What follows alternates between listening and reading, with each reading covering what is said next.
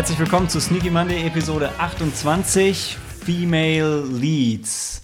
Nachdem wir letzten Monat über, ja, nachdem es sich letzten Monat begeben hat, dass irgendwie Filme kamen, die hauptsächlich eher Männersache waren, diesen Monat das Ganze sehr frauenlastig. Äh, der einzige Ausbrecher ist, denke ich, unser, unser erster Film, On Chesil Beach. Danach Overboard. Ich blätter gerade selber durch, weil manche Filme ein bisschen nichtssagend waren. Ocean's 8 und, oh Gott, fehlt eine Seite im Skript? Nein, fehlt nicht. Life of the Party, genau. Und als Bonusfilm den Film, der Female Leads schlechthin präsentiert, Alien. Und ähm, Helena hat auch noch ein paar andere Filme mitgebracht. Mitgebracht. Genau, weil wir waren nicht zusammen, äh, wir waren nicht zusammen im Kino, also nicht zum, zu, zumindest nicht außerhalb der Sneak. Deshalb kein, kein Bonusfilm, kein aktueller Bonusfilm aus dem Kino, wie auch schon letzten Monat. Und ja, ihr habt es schon, schon eben gehört und äh, sie kann sich auch schon kaum noch zurückhalten. wir haben natürlich ein Female Lead mitgebracht, um das Thema zu präsentieren. Ja. Ähm, Helena Barth. Dankeschön, Malte. Ja, und wir sind, ähm, wir sind heute nur zu zweit. Wir, hm, schade. Ja, aber äh, wir hatten die Wahl zwischen einer noch weiter verzögerten Folge oder dem Versuch zu zweit äh, aufzunehmen. Und das erste Mal zu zweit. Ja. Aber ich glaube, ich, oder ich, ich hoffe, dass ich Cori würdig vertreten kann. Genau, und, und für all unsere Zuhörer, die immer Probleme hatten, Helena und Cori von der Stimme auseinanderzuhalten, heute sehr genau zuhören, denn ihr hört nur Helena und äh, merkt euch, dass das ihre Stimme ist. Ja, und ähm, ich wollte noch was sagen. Ach genau, es ist noch was anderes neu. Das, das Sound-Equipment ist neu. Wir haben das hört ihr wahrscheinlich. Ja, hoffentlich positiv. Wenn, wenn nicht, dann läuft noch irgendwas äh, schief oder diese Aufnahme wird weggeschmissen, dann hört ihr sie nie. Also das wird nicht vorkommen. Ja, wir hoffen, dass, dass es sich gut anhört. Ähm, aber vielleicht wird es nächstes Mal noch ein bisschen besser, weil wir müssen noch an den Toneinstellungen äh, ein bisschen rumspielen. Das ist jetzt ein bisschen professionelleres Equipment. Wir haben jetzt jeder unser eigenes Mikrofon oder jede. Und mhm. äh, ja, schauen wir mal, wo uns das, wo uns das hinführt. Und stimmt, wir haben noch was mitgebracht. Vielleicht bevor wir in die Eröffnungsfrage gehen. Äh, oh.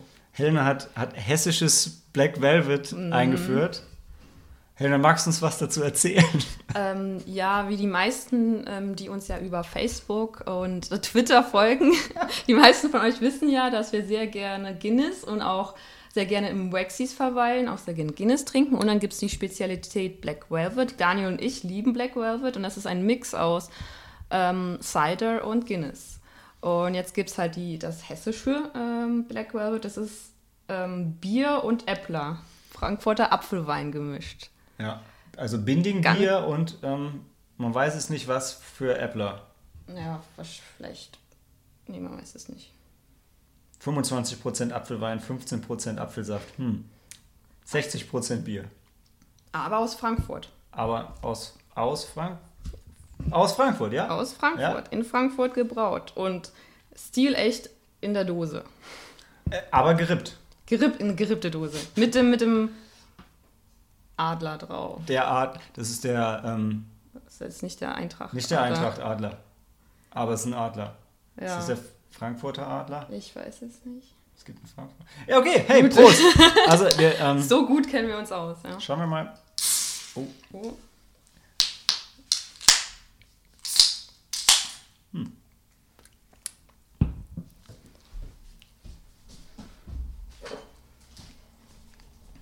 Hier ist nichts Nichts, nichts passiert. Okay. Alles, alles gut gegangen. Es klang, es klang schäumiger, als es war. Cheers. Cheers. Hm. Ja. Was sagst du? Also. Hm. Schmeckt wie Apfelwein.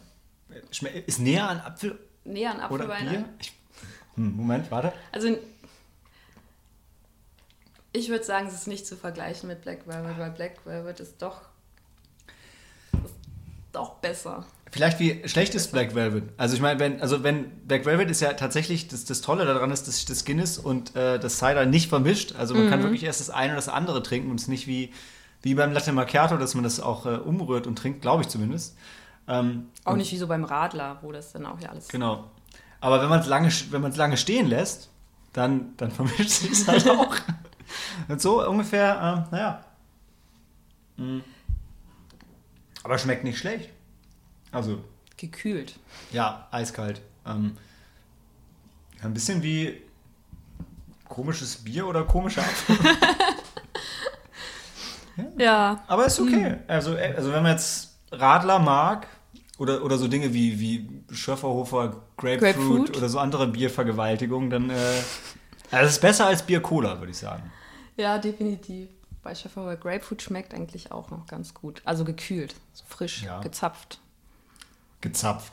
Gibt's auch. Ernsthaft? Ja. Aus Fässern? Ja. Wow. Ja. Wieder was gelernt. Ja, gut. Ähm, kann man trinken. Muss man nicht. Aber, Muss man nicht. Aber ich glaube, wenn man, wenn man süßgespritzten oder Radler mag, dann. Äh, Ist halt was für, vielleicht für die Damen, auch wenn es die, die Dose jetzt irgendwie nicht. die Dose sieht extrem männlich aus. Also Metall und immer wieder der Adler. Den wir in der Pause mal googeln, um zu gucken, was das für ein Adler ist. ähm, ja. Ja. Gut, perfekte Überleitung zu, zu unserem äh, Thema. Äh, Nee, warte, überhaupt nicht. Aber in Anlehnung an Oceans 8 wollten wir über Gender Swap sprechen, ähm, was zumindest unserer Empfindung nach jetzt äh, in, in Oceans 8 weniger gut funktioniert hat, trotzdem nicht unbedingt die schlechteste. Also äh, es war auch schon schlechter. Du sprichst jetzt auf Ghostbusters Ghost- an, oder? Ghostbusters? Also, habe ich zum Beispiel nicht gesehen. Also das Original schon, beide Teile, aber jetzt den neuen habe ich nicht gesehen. Furchtbar. Und zwar nicht, also tatsächlich nicht wegen Nicht, weil es Frauen sind? Nicht, weil es Frauen sind, aber es ist, es ist, es ist ein furchtbarer Film und, ähm, und alle Witze sind auch irgendwie nur, also gehen auf Kosten von Frauen. Da, da, ich finde, das ist das Allerschlimmste. Es ist, als hätte man Frauen dahingestellt, um sich jetzt darüber zu lustig zu machen, dass es Frauen sind. Weil, also ich fand zum Beispiel furchtbar, es wird bei der einen, da, da schließt der Kreis, wie, wie heißt sie aus ähm, Life of the Party, Melissa McCarthy? Oh, die Ist- spielt ja auch mit. Die ja. spielt auch mit. Die ist der neue Peter Wenkman. Sie ist der neue Peter Venkman. Ich ja, da ist die große Blonde. Die, ja, also die Ich ist die Hauptfigur, meine ich. Ja. Und, ähm, und irgendwie, es werden super. Nee, warte, war sie da? Die Witze. Doch, nee, halt, sie ist nicht Peter. Ist ja auch egal. Was Egal. ich sagen also wollte, sie war. spielt aber in sehr vielen Es schlechten wird halt Witze drüber gemacht, weil sie dick ist und bei der anderen, weil sie keine Ah. hochhackigen Schuhe trägt und das nicht okay ist. Und echt, ich Aber alle Frauen hochhackige Schuhe tragen. keine, also es ist wirklich, ich fand das, ich fand es ganz grausam und, Mhm. und gleichzeitig ist aber sogar, ähm, also Chris Hemsworth ist ja quasi Sigourney Weaver oder, oder ist er der Schlüsselmeister? Na, auf jeden Fall ist er der Böse Mhm. und oder Gozer, naja, ähm, auf jeden Fall ist er schlecht und, und, Er ist schlecht. und sogar über den wird sich noch lustig gemacht. Also, also Männer kommen jetzt auch nicht unbedingt gut weg in dem Film, aber er ist, der ist halt sexistisch in beide Richtungen, aber mehr in Richtung von Frauen. Weil er ist halt so, er ist halt so ein mega hohler Vollidiot, der gut aussieht.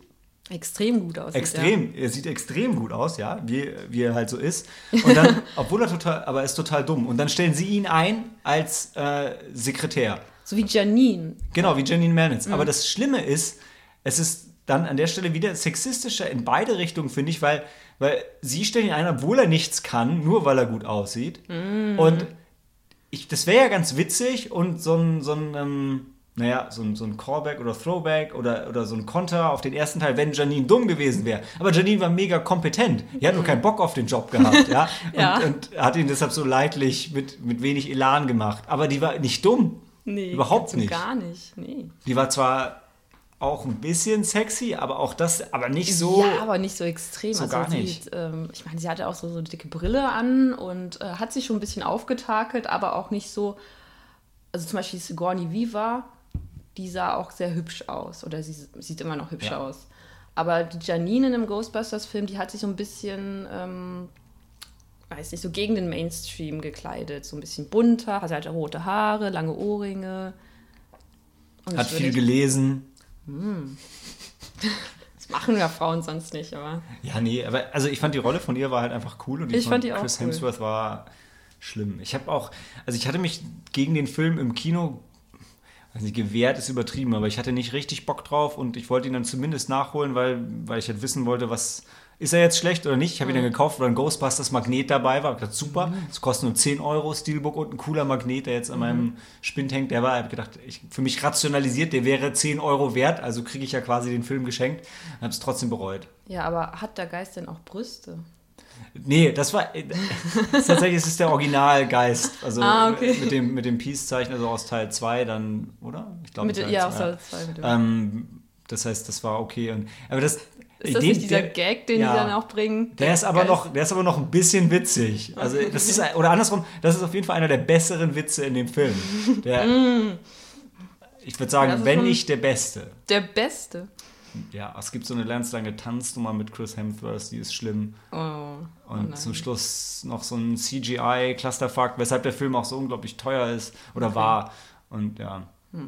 Schade. Es wäre so, ich meine, ganz ehrlich, Ghostbusters 3, wenn sie die Original, einfach die Originalvision weitergeführt hätten, das wäre so gut gewesen. Es war ja immer der Gedanke, dass es mehrere Teams von Geisterjägern gibt, über die ganze Welt verstreut, die Geister fangen. Und stattdessen tun sie so, als gäbe es den alten Film nicht und alle Leute haben ganz, ganz schlecht reingequetschte Cameos. Also es ist wirklich richtig schlimm, bis zu einem von Sigourney Weaver, ähm, ich weiß nicht, ob es After Credit oder zumindest nach dem Finale, die so richtig dumm sind. Ich, ich verstehe gar nicht, dass sie sich alle dafür hergegeben haben, weil irgendwo, wenn noch Elan für diese Serie da war, warum, warum nicht anders?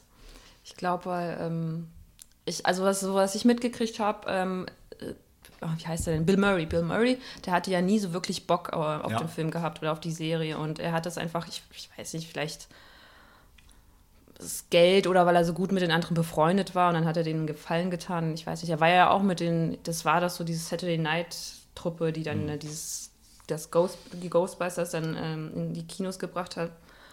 Und äh, ich glaube, es hat dann, ähm, den dritten Teil gab es dann nicht mehr, weil der eine Schauspieler ja auch dann verstorben ist. Und Der von Egan Spengler, ne? ja, genau, der ist ja gestorben. Recht früh. Ich glaube, da hat dann auch Bill Murray gesagt, jetzt, jetzt aber wirklich nicht, jetzt gar nicht. Ja, aber ich meine, dann halt doch, aber nicht richtig. Vielleicht, er ist alt und braucht das Geld. Dan. Aykroyd auf jeden Fall, ja. Und leider hat es dann für ihn auch nicht geklappt. Das ist schade. Weil Dan Dan Aykroyd? Dan Aykroyd ist, glaube ich, der ist immer so halb pleite und ich glaube, der hat das auch, Ehrlich? der treibt das immer noch voran. Ja, komm, der hat doch Werbung für hier Crystal Head Wodka gemacht und also der ist schon ein bisschen. Mhm. Ja. Der glaubt ja auch an den ganzen Kram, soweit ich das mitbekommen habe. Ist der sehr. Ja, also, das stimmt. Hat er nicht auch eine Fernsehserie gehabt, wo er so quasi so wirklich. So Peter Weckman hat ja in Teil 2 so eine Fake-Fernsehserie, wo er, wo er an das übernatürlich glaubt. Ich glaube, Dan Aykroyd hat wirklich so eine Fernsehserie gehabt. ähm, aber darum geht es ja eigentlich gar Ja. nicht. Sondern, ähm, ja, Gender Swap. Anderes Swap. Beispiel, was ich hatte, war, wie in, in, in meinem Review geschrieben, He-Man und She-Ra, wo auch der Pitch war, hey, wir machen das Gleiche nochmal für Frauen. Auf einmal hat Adam eine Schwester Mhm. und ähm, die hat ein Einhorn und, oder, naja, Ja, doch, die so ist in der. Richtung. Und hat auch ein Zauberschwert und äh, ja, She-Ra. Bei der, bei der Macht von Grayskull. Glaub ich. Bei, bei He-Man war es, glaube ich, die Kraft und, oder? ich, glaub, ich glaube. Nein. Oder war es Spruch ganz anders. Aber ja, aber She-Ra war irgendwie noch, ich fand's, also ich fand's trotzdem cool damals. She-Ra hast du gesehen? Ich habe auch geguckt. wie Ich habe He-Man, gesehen du bist ein bisschen zu jung dafür, aber bei mir war, ich habe He-Man noch so mitgenommen Ja. und, und, und She-Ra irgendwann, ja, das gibt's auch. Ja, okay, ist nicht ganz so cool wie He-Man, aber ja, was soll's, ist ja irgendwie das Gleiche. Ja. War dann, war dann mit deiner okay. Frau, mit einer Prinzessin. Ja, also bei hat- also die Analogie zu Chris Hemsworth, die hatte ja dann auch Bo, ihren komischen, das war der Typ mit dem, mit dem Bogen, das war ihr, ihr, ihr, ihr Tila. Oder Ihr Tila. Wer war denn Tila? Tila war die, Tochter, Tochter vom, vom Man- Waffenmeister von Man, at Arms. Ah. Geil, auch dass Man at Arms überhaupt, dass es sein Name ist, ja. Das heißt ja nichts anderes als Waffenmeister. Das ist so geil. Ich kann, über, ich kann sowieso allen empfehlen, ähm, wenn ihr so, wenn ihr Einblick haben wollt, wie das in einem Kopf von so einem, weiß ich nicht, wahrscheinlich drei- bis siebenjährigen, ich kenne mich nicht so gut aus mit Kindern, aber wie es bei denen so funktioniert. Guckt euch oder hört euch viel besser noch die, äh, die alten He-Man-Hörspielkassetten an. Ihr könnt auch die Folgen gucken, aber die Hörspielkassetten sind teilweise ein bisschen geiler. Ähm, Das ist wirklich, irgendwas passiert, egal was, Mhm. und es wird gar nicht diskutiert, sondern die ganzen Männer beraten direkt, okay, wir gehen hin und hauen ihn aufs Maul. es gibt nur eine einzige Problemlösung. Egal was passiert, die, es ist immer, wir gehen da jetzt hin und verkloppen den. Also es wird nicht drüber nachgedacht, was, warum, was könnte der Hintergrund sein, sondern der wird verprügelt. Und, Und wirklich, und Frauen sind nur so, nee, sei du mal ruhig, ähm, wir machen das jetzt. Es ist so krass. Ist, ich glaube, es ist so das, das, das, die, das Destillat des Sexismus und äh, der, der, der Männlichkeit irgendwie. Das ist unglaublich. Darum heißt er auch He-Man. Ey, ja, irgendwie ist She-Ra ist dagegen ein bisschen komisch, ne? Ja, She-Ra. Wo kommt denn das? Ra her? Ja. Vielleicht von Rihanna. Oder war, ja, gab es da nicht einen Song? Oder war Rihanna? Ja, Rihanna gibt's. Das, oder war das äh, Lady Gaga, die so singt? Ich Lady nicht so. Jetzt, jetzt bräuchten wir, äh, Cory wird das Okay. jetzt vorantreiben. Ja. Ist doch nicht so gut vertreten. Ja, gut, ich meine, wir können ja nie, wir können nie alle. Aber hieß seine Schwester, wie hieß denn seine Schwester? Weil er war ja Adam, der erste Mann. Äh, Adora. Adora. Adora ist halt auch ist schon. Ich meine, also Adora kommt schon nah an He-Man ran, oder? Adora und äh, She-Ra, okay. Ja. Gut. Ah, how adorable, ja. Ja. Sie war so eine. Hm. Und ja, das ja, He-Man. Ich meine, dann, also was ich noch ausgegraben habe, was es halt damals gab, ich weiß nicht, ob du das kennst. Ähm, es gab ähm, Polly Pocket. Natürlich, so kleine ich hatte Spielsets. Polly Pocket. Und ja. es gab das männliche Äquivalent, das war Mighty Max. Hatte ich nicht. Hatte ich, ja. da siehst du, wie das Ja. gegriffen hat, ja. Und Mighty Max war das, also das gleiche, das waren so Monster-Sachen, ähm, die man auch so Ja. aufklappen. Also für, für die, die jüngeren Hörer, ja, das waren so, so Spielsets. Ähm, So kleine Spielsets in so einer, so einer kleinen Dose, die du aufgeklappt hast. Und dann hattest du eine kleine Welt dann halt drin. Ich, ich, was hatte ich denn? Ich, ich hatte, glaube ich, auch das Märchenschloss. Das, ähm, du hast es aufgeklappt dann war ein kleines Märchenschloss mit einer Prinzessin, einem Prinzen und einem Brunnen und einem Schwan gab es da. Ja, das hatte ich. Aber die Figuren, die waren wirklich nur so, so ich weiß nicht, nicht größer ein als. Zentimeter, anderthalb maximal. Ein. Mag- ja. Ja, bei Mighty Max waren das alles so Monsterfratzen, die Mhm. man dann aufgeklappt hat. Und da waren dann so Sachen. Und das erste, was ich hatte, war natürlich so ein, das war so ein Triceratops-Schädel, den hat man aufgeklappt. Mhm. Und da war dann, waren dann so ein paar Saurier drin und so ein Gefängnis und so ein, so ein Mad Scientist. Und dann gab es halt immer Mighty Max, das war halt so your average American Boy mit Mhm, roten Shorts und einem weißen T-Shirt und einem Cappy auf, der da irgendwie hintransferiert wurde und sich dann da das ist raus gar eine befreien musste. Bei Ja. Polly Pocket, bei Polly Pocket gab es ja ganz verschiedene Welten. Bei Also Mighty da- Max auch. Also es gab die, dann gibt's Aber es gab immer den, den. Max, oder? Es war immer Max, ja. Es war immer Mighty Max. Okay. Der musste auch keine Frauen retten. Das war einfach nur Mighty Max. Der, ich glaube, es gab auch eine Zeichentrickserie dazu später noch. Ist ja ein Filmpodcast, deshalb natürlich gab es Ja. eine Zeichentrickserie sonst. Ja. Polly Pocket glaube ich nicht. Nicht, dass ich wüsste. Auf jeden Fall weiß ich noch, dass ich, äh, dass dann die, diese kleinen, diese Schatullen auch immer so ein, ein Herzchenform oder als Muschel dann irgendwie dann so präsentiert haben und alle so mit Lavenderfarben und so ein bisschen so Pastellfarben, dann alles schön gediegen. War ja jetzt auch, glaube ich, so von den ganzen Beispielen, von den mannigfachen Beispielen, die wir schon genannt haben, das einzige, Wow. wo halt die Frauenvariante zuerst da war und dann die Männervariante kam. Ne?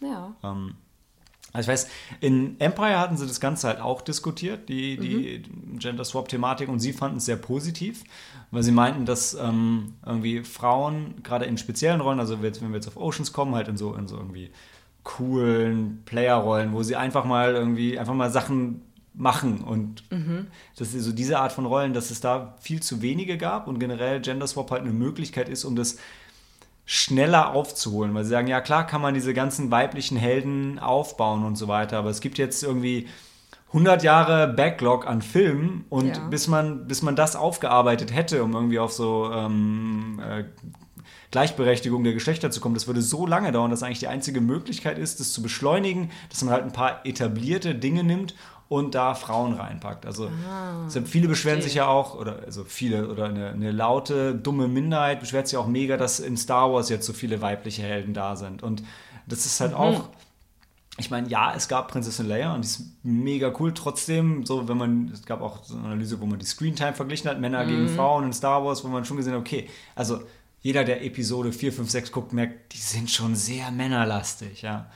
Ähm, und da geht es ja auch, also da ist es mehr so eine organische Sache, finde ich, weil es immer noch genug männliche Helden gibt, aber da spürt man halt diese Bewegung auch, dass ein etabliertes Franchise einfach jetzt mehr Frauen reinholt. Hm, hast recht. Aber als Kind, als ich Star Wars gesehen habe, das, ich fand das gar nicht so störend, dass, ähm, dass da halt nur eine Frau da ist. Weil die Frau, weil, weil die einzige Frau, die da war, Prinzessin Leia, die war halt auch so stark und so, die hatte einen Charakter. Und äh, da ist es auch gar nicht aufgefallen, weil sie war einfach nicht hier die Prinzessin, die gerettet werden muss. Und so wie bei He-Man, die Männer kommen an und äh, verprügeln erstmal alle. Nein, da kommt Prinzessin Leia an und verprügelt erstmal alle. Und deshalb ähm, ist es mir gar nicht so bewusst geworden, dass da so viele Männer dann Star Wars, äh, so viele männliche Hauptfiguren in Star Wars, Star Wars gibt. Und dass jetzt so viele weibliche Figuren irgendwie eingearbeitet werden, ähm, ist mir auch gar nicht bewusst ge gewesen. Also jetzt gar nicht so richtig. Das war halt Ray als Hauptfigur ja. und dann Jin in ja. deinem, deinem Lieblings-Star Wars. Mit meinem Lieblings-Star Wars. Ja, aber es war okay, aber es, ich habe sie ja dann nicht als, also nicht jetzt unbedingt als Frau gesehen, muss ich jetzt sagen, sondern sie war einfach, sie war ich, ich, weiß nicht, vielleicht habe ich da auch ein verzerrtes Bild irgendwie. Ja, nee, aber ich, also jetzt ähm, in, in ähm, Episode 8 ist es ja auch die, die Doppelspitze aus Holdo und, ähm, und Leia als Anführer der Rebellen. Und also ich finde, ähm, bei den Nebenfiguren merkt man es schon ganz stark, mhm. weil wenn früher die Kamera irgendwo so lang äh, gegangen ist durch die, durch, die, durch die zweite Reihe, ja, bei den, bei, sei es bei dem Imperium oder bei den Rebellen, waren es halt fast nur Männer.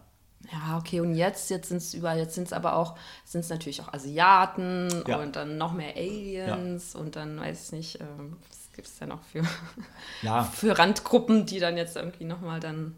Ja, ja, aber also ich finde, also es ist aber schon bei Star Wars, ich, also ich fand es schon auffällig und ich finde es auch an sich eine sehr, sehr, sehr positive Entwicklung da.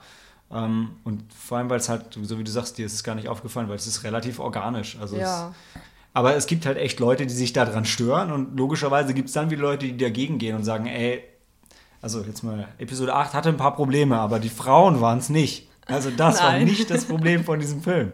Das waren andere Dinge. Das stimmt, das stimmt. Ähm, und ich glaube, Superhelden ist ein anderes Thema, was halt gerade viel thematisiert wird, wo auch, ähm, wo Marvel sich auch ganz klar dazu bekennt, also was sie auch müssen, weil, äh, oder wo sie ein bisschen zu gezwungen sind, weil also im DCEU läuft ja wenig gut oder fast nichts. Mhm. Und das mhm. Einzige, was gut lief, war Wonder Woman. Und dann mhm. schreiben sich natürlich voll auf die Fahne. Der erste große weibliche Superheld mhm. im Kino, der erste, der erste Kinofilm mit, mit einem weiblichen Lied und einer weiblichen, natürlich einer weiblichen Regisseurin, dumm. Mhm. Ähm, und ähm, Marvel hat sich jetzt auch auf die Fahne geschrieben, irgendwie, sie wollen mindestens 50% Frauenanteil bei den Helden erreichen. Also ohne eine Timeline zu sagen, aber was hat Frauenquote wird hier. Was halt, also wenn man sich jetzt die Reihen der Marvel-Helden anguckt, das ist, da haben sie schon einiges vor sich, ja. Ja, aber gibt es da nicht immer irgendwie ein weibliches Äquivalent? Zum Beispiel, es gibt Hulk und She-Hulk. Ja. Es gibt, äh, was gibt es denn noch? Es gibt auch jetzt äh, Spider-Man und die weibliche Spider-Man oder genau, Spider-Girl. Das, das, ist, das, ist, das ist echt was, wo halt das, ähm, das Gender-Swap-Thema wieder gut reinpasst, ja. weil es gibt von fast allen Marvel, genau wie du sagst, auch weibliche Varianten, was eben auch daran liegt, was in den Filmen jetzt noch nicht vorgekommen ist, dass das Zepter eben auch immer irgendwann weitergereicht wird. Also Captain America bleibt nicht immer Steve Roger, sondern ähm, Bucky wird irgendwann der neue hm. Captain America in, uh. in den Comics und so gibt es auch. Ist das jetzt ein Spoiler? also, äh, ja, es könnte in den Filmen passieren, man weiß es uh, nicht, aber okay. ähm, nee, aber mehr gerade für, für, für dich und für Cory, es gibt auch einen weiblichen Tor. Äh, es gibt auch einen weiblichen Tor. Ja. Mhm. Und damit meine ich jetzt nicht, dass es auch weibliche Idioten gibt, sondern ich meine wirklich, dass Chris Hemsworth quasi jetzt den Hammer oder wie heißt er jetzt, was hat er jetzt? Stormbreaker Die Axt ähm, hat er jetzt. weitergibt, genau. Ähm, und ja, also ist das dann seine Tochter oder? Ich habe ich hab keine, hab keine Ahnung, wer der neue, neue Thor wird. So wie bei He-Man. Also du musst ja nur worthy sein, oder? Also, das weiß ich nicht. Also um den, wenn du den Hammer halten kannst, ja. dann. Okay. Okay, gut. Ähm, äh, ja. ja.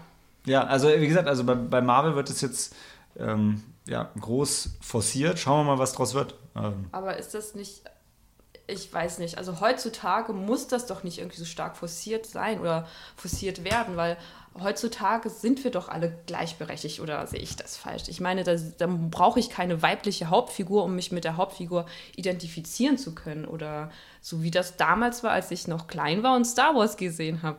Da habe ich mich auch nicht sofort mit Prinzessin Leia identifiziert, sondern erst mit Luke natürlich. Ich glaube aber auch die ganze Zeit mit Luke, weil er so von, der Figur, so von dem Charakter, ja doch, ähm, ja. Es, Siehst du dich nicht als, als stoische Prinzessin? Nein, leider nicht. Aber bei Luke ist es natürlich auch, er ist ja auch so geschrieben, er ist halt die Hauptfigur, ist halt der junge, unerfahrene Lehrling, der halt auch ähm, dann seine Heimat verlassen muss. Und dann ist es ja der, quasi so die typische Abenteuergeschichte. Und da identifizierst du dich ja immer mit dem, mit dem Protagonisten. Ja, also ich bin, ich bin, ich meine, klar, so wieder als, als, äh, als weißer Mann ist es halt immer total schwer, da, da was gegen zu sagen, weil für mich gibt es halt die meisten Identifikationsfiguren. Ähm, mhm. Und ich, also normalerweise würde ich auch sagen, ja, nee, passt schon, hast recht. Mhm. Aber wenn ich mir dann die ganzen Ghibli-Filme angucke oder gerade die okay. Hayao Miyazaki-Filme, ja. wo so viele Filme dabei sind, wo ich jedes Mal denke, wow, ähm, wenn ich mal eine Tochter habe, dann möchte ich ihr diesen Film zeigen. Mhm. Dann möchte ich den Film mit ihr gucken und sagen, hier, da, du kannst, du kannst alles erreichen, nimm dir das als Vorbild. Mhm. Und da denke ich, naja, so, so viele Filme in der Art kommen aus Hollywood nicht. Ich wüsste jetzt fairerweise auch nicht so viele, die ich meinem Sohn zeigen würde, die ein Äquivalent zu einem Ghibli-Film sind, weil das einfach unglaublich positive, tolle Messages sind, die darüber kommen. Ja. Aber dann denke ich, vielleicht gibt es schon ein bisschen Aufholbedarf an der Stelle. Das könnte sein, ja, vielleicht schon. Aber da du jetzt die Ghibli-Filme angesprochen hast, da muss ich auch wirklich sagen, weil die meisten Hayao Miyazaki-Filme, die haben immer eine starke weibliche Hauptfigur also Nausicaa, Prinzessin Mononoke, ja doch, oder ist er, also ja, doch bei Prinzessin Mononoke sogar noch ähm, die, Antuk, äh, die, obwohl sie ja nicht die Gegenspielerin eigentlich so per se ist, aber sie ist halt auch eine starke Frauenfigur und auch äh, die Prinzessin, also die Prinzessin, wie heißt sie? Sun heißt sie, glaube ich. Ja, ich, wir haben genau die gleiche Diskussion auch schon, schon mal. Hatten wir schon mal. Ja, wir haben schon mal über Mononoke Hime geredet. Wir haben auch überlegt, wie sie noch hieß. Aber ja, ja. Ich meine, ja, du hast recht. Da sind halt nur, also da sind ähm, immer starke Frauenfiguren. Und ist, war dir das denn bewusst, dass es, dir war es aber wirklich bewusst, dass es Frauen sind? Und hast du dich aber trotzdem mit denen identifizieren können? Oder warst du dann immer zum Beispiel bei Prinzessin Mononoke konnte es sich dann mehr mit dem, mit dem hier, wie hieß er denn, Ashitaka? Ashitaka, ich, eher mit, also für mich tatsächlich an der Stelle eher mit ihm, weil, weil sie ja auch so ein bisschen sehr unnahbar ist ja. und man das eher, eher so von außen wahrnimmt. Ähm, was ich aber gut finde, also sie ist ja nicht die Protagonistin, sondern aber, aber offensichtlich die titelgebende Hauptfigur. Ähm, und ich finde halt, ähm, man kann halt die Geschichte von jemandem immer am besten erzählen, indem man sie aus der Perspektive von jemandem anders erzählt bekommt. Ja. Und deshalb war, ich konnte mich nicht so sehr mit ihr identifizieren. Ich fand die Geschichte eher spannend.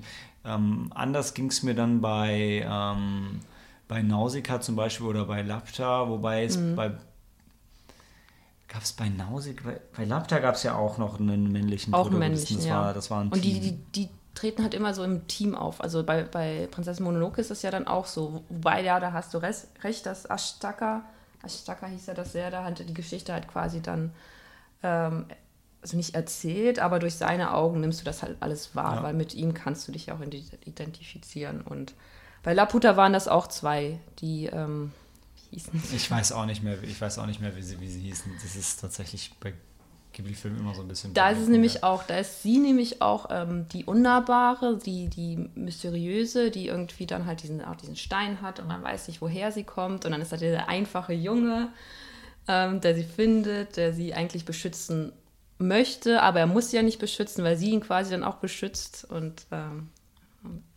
Bisschen wie bei, bei, bei Ray und Finn. Ein bisschen wie bei Ray und Finn. schützen will, aber das, das war tatsächlich, ähm, also äh, generell, wenn man viel über ähm, diese, äh, also über, über ähm, na, Gleichberechtigung in Filmen und so weiter mhm. sieht und das analysiert, dass viel gesagt wird, ja, die, also die Frauen werden immer an der Hand genommen und werden mitgezerrt und dann wird, werden, werden, werden sie mitgezogen beim Wegrennen. Und da gibt es wirklich in Episode 7 mal diese fantastische Szene, wo, wo Finn halt Ray immer an der Hand nimmt und sie mitzieht und ja. sie sagt, warum nimmst du meine Hand, was soll denn das? und weil sie halt sich dreimal besser zur Wehr setzen kann als er. Das ist einfach eine tolle Szene, die das so fantastisch ad absurdum führt. Ja, da hast du recht. Das stimmt ich würde dann vielleicht einfach sagen, weil in, in den 80ern gab es einfach viele, es gab halt einfach nur die männliche Hauptfigur in den 80ern, vor allem weil es so viele Actionfilme gab. Ja. Und äh, da war immer der, der Mann, sei es Arnold Schwarzenegger oder Bruce Willis und so. Ein bisschen näher ans Mikrofon. Und ähm, gut, ähm, ja, was wollte ich sagen? Ja, es war immer der, der Mann,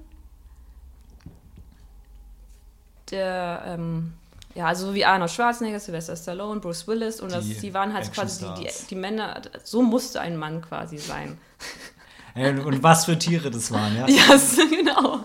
Das ist, das ist echt so ein Ding, wo ich, dann, wo ich auch bei Videospielen mir denke, boah, so die Protagonistinnen werden so sexualisiert und ich denke so, ja, okay, dann guckt euch mal nur, guckt euch nur mal Chris in Resident Evil an und denkt so, ja, wie soll ich mich denn mit dem identifizieren? Der hat in, in ich kann in eine seiner Schultern passe ich rein, locker.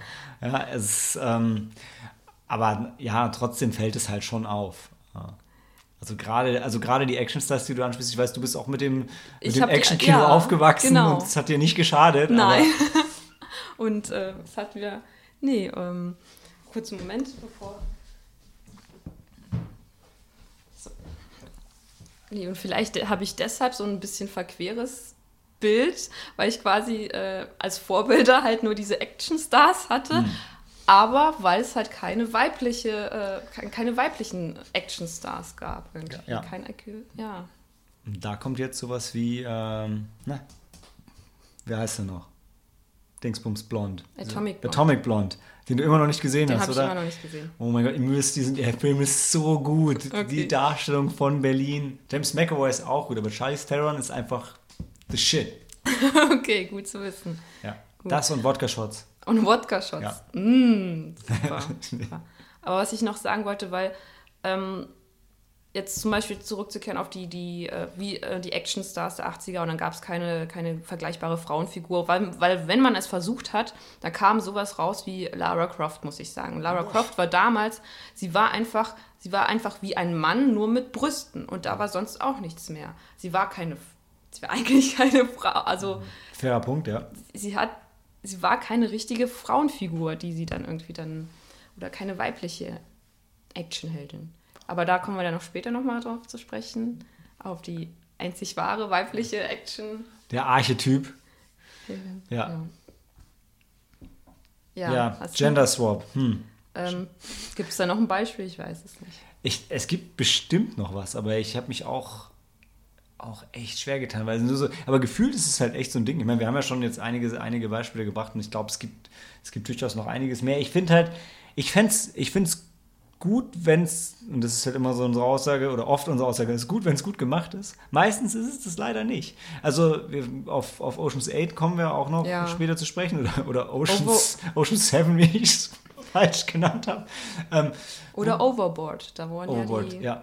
Also es ist halt nur, wenn, wenn Gender Swap gemacht wird, dann macht, macht mehr damit und vor allem macht es dann nicht sexistisch. Also reduziert es nicht darauf, hey, das sind jetzt Frauen, also müssen die jetzt irgendwie, müssen wir dieselbe Story machen, nur krasse Frauensachen und denken ein bisschen drüber nach, was die ursprüngliche Story war und die ausgemacht hat, weil das war nicht, dass es Männer sind. Also Ja. Ghostbusters war super lustig und cool und es hat Spaß gemacht, aber das, es war jetzt nicht eine krass maskuline Show. Also es gab diese eine Geister-Sex-Szene mit, mit Ray, also mit Dan Aykroyd, Mhm. die war echt cool, aber Die habe ich übrigens damals nicht verstanden, als ich den Film das erste Mal gesehen habe. Ja, dachte ich Punkt, ja, ja. was, äh, Was geht denn da was ab? geht denn da ab? ich habe es auch nicht verstanden, ich war auch zu jung.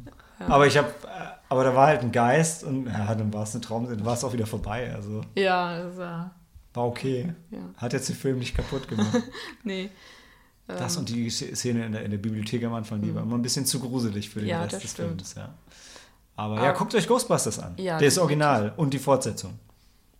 Ghostbusters 2. Ja, nicht Ghostbusters 2000. Es ist ja auch nicht die Fortsetzung, es ist ein Reboot, Remake, wie nennt man Reboot, das ja. heutzutage? Ja, Quatsch. Quatsch ist es. Quatsch ist es. Guckt's nicht. Ja, wunderbar. Gehen wir in die Pause. Sehen uns wieder, hören uns wieder zu On Chesil Beach. Bis gleich.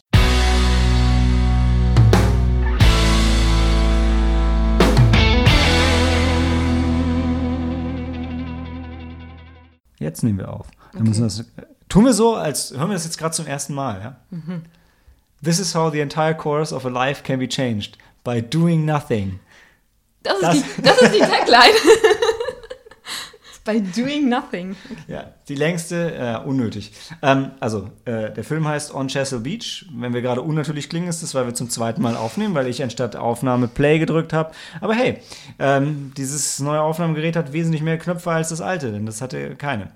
Ähm, ja, On Chesil Beach oder in Deutsch am Strand, angelaufen am 21. Juni. Ähm, wir haben ihn beide gesehen und Helen erzählt euch, mhm. was wir gesehen haben. Also es geht um ein, ähm, spielt in England äh, Anfang der 60er Jahre und es geht um ein frisch vermähltes junges Ehepaar, Florence und Edward. Ähm, und ja, sie sind gerade. Warst du auch gerade so irritiert, weil, weil du gedacht hattest, ach nee, ich, ich habe Lawrence verstanden. Lawrence, Lawrence und Florence Edward. und Edward.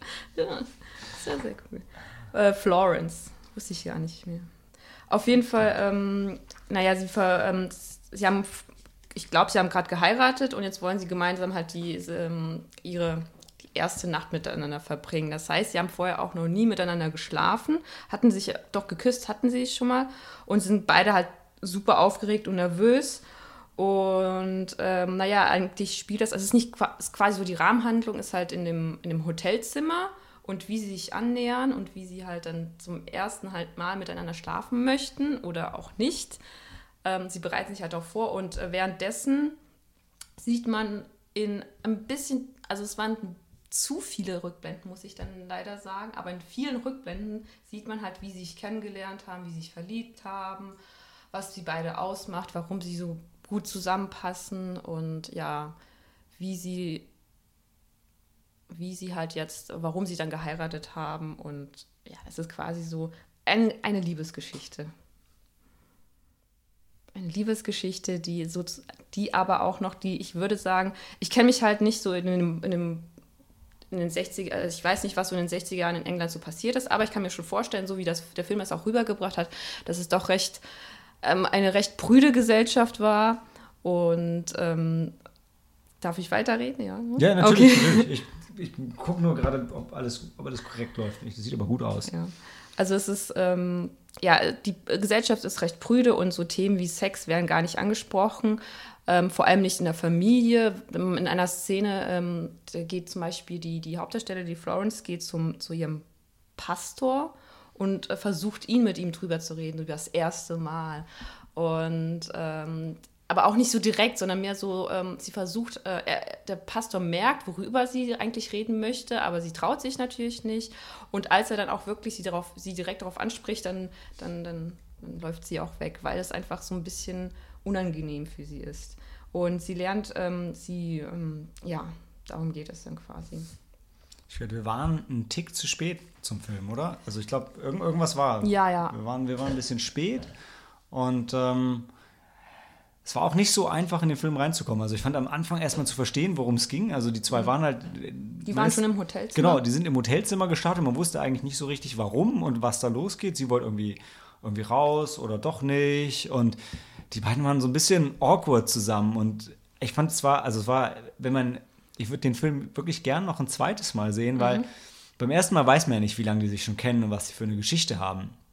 Aber wenn man, wenn man dann sieht, wirklich wie lange die sich schon kennen und wie, wie, wie sehr die zwei sich eigentlich lieben, dann wirkt es, glaube wirkt, glaube ich, die erste Szene noch verstörender, weil sie so unnatürlich zusammen sind und, und so aufgeregt und so nervös. Man kann sich das halt heute nicht vorstellen. Heute ist es so, ja, also ich habe jetzt noch nicht geheiratet, aber ich stelle mir das tatsächlich ein bisschen so vor, ja, okay, man hat geheiratet und hinterher geht man wahrscheinlich einfach schlafen und ist völlig zerstört, morgens um vier oder fünf von dem ganzen Tanzen und Trinken. Ja. Und und es ist heute wahrscheinlich relativ wenig da von diesem, oh mein Gott, jetzt sind wir zum ersten Mal zusammen und wie, wie geht das denn wohl ab?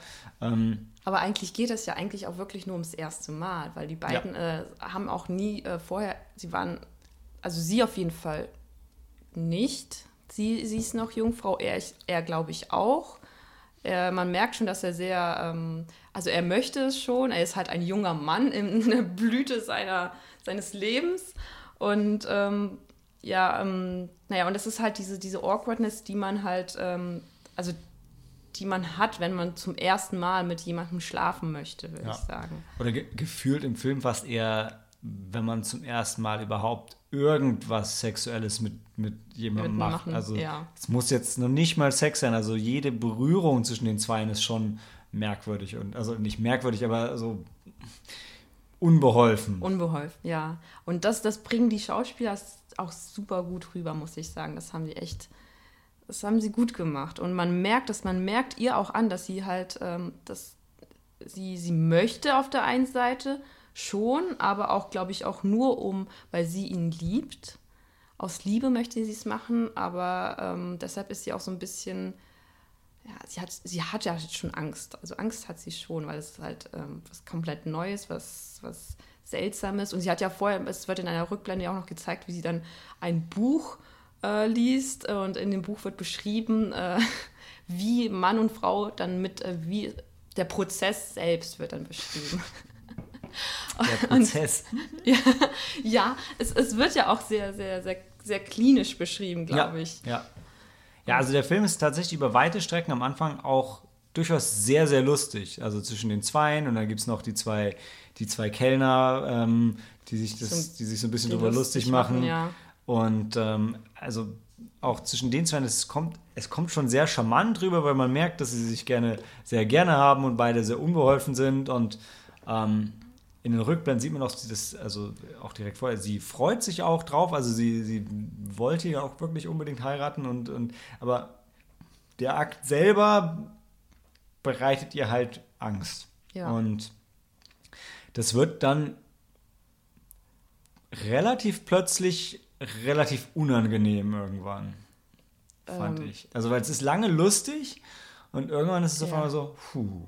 Ja, ja, ähm, also du meinst jetzt so zum, zum im, im letzten Im letzten Viertel, Drittel, ja. Ich glaube, wir müssen vielleicht ein bisschen, genau, mit den Weil- Spoilern sollte ich auch ein ja. bisschen vorsichtig sein. Ähm, Weil es dazwischen werden auch, also es werden sehr viele Rückblenden gezeigt und dann wie, also, weil, also zum, es wird nämlich zum Beispiel gezeigt, ähm, aus welcher, aus welchen Familienhintergründe er hat. Zum Beispiel, er hat eine Mutter, die krank ist, die hat einen schweren Unfall und die ist jetzt so ein bisschen, ähm, ein bisschen verwirrt, würde ich sagen. sehr verwirrt, Sehr würde verwirrt. ich sagen. Er hat, äh, also er kommt aus ärmlichen Verhältnissen, würde ich sagen, und sie, die, die Florence, die kommt aber aus, aus Upper Class. Oder nicht Ja. Upper Class, aber sie kommt aus der großen Stadt. Ihre Eltern sind sehr konservativ.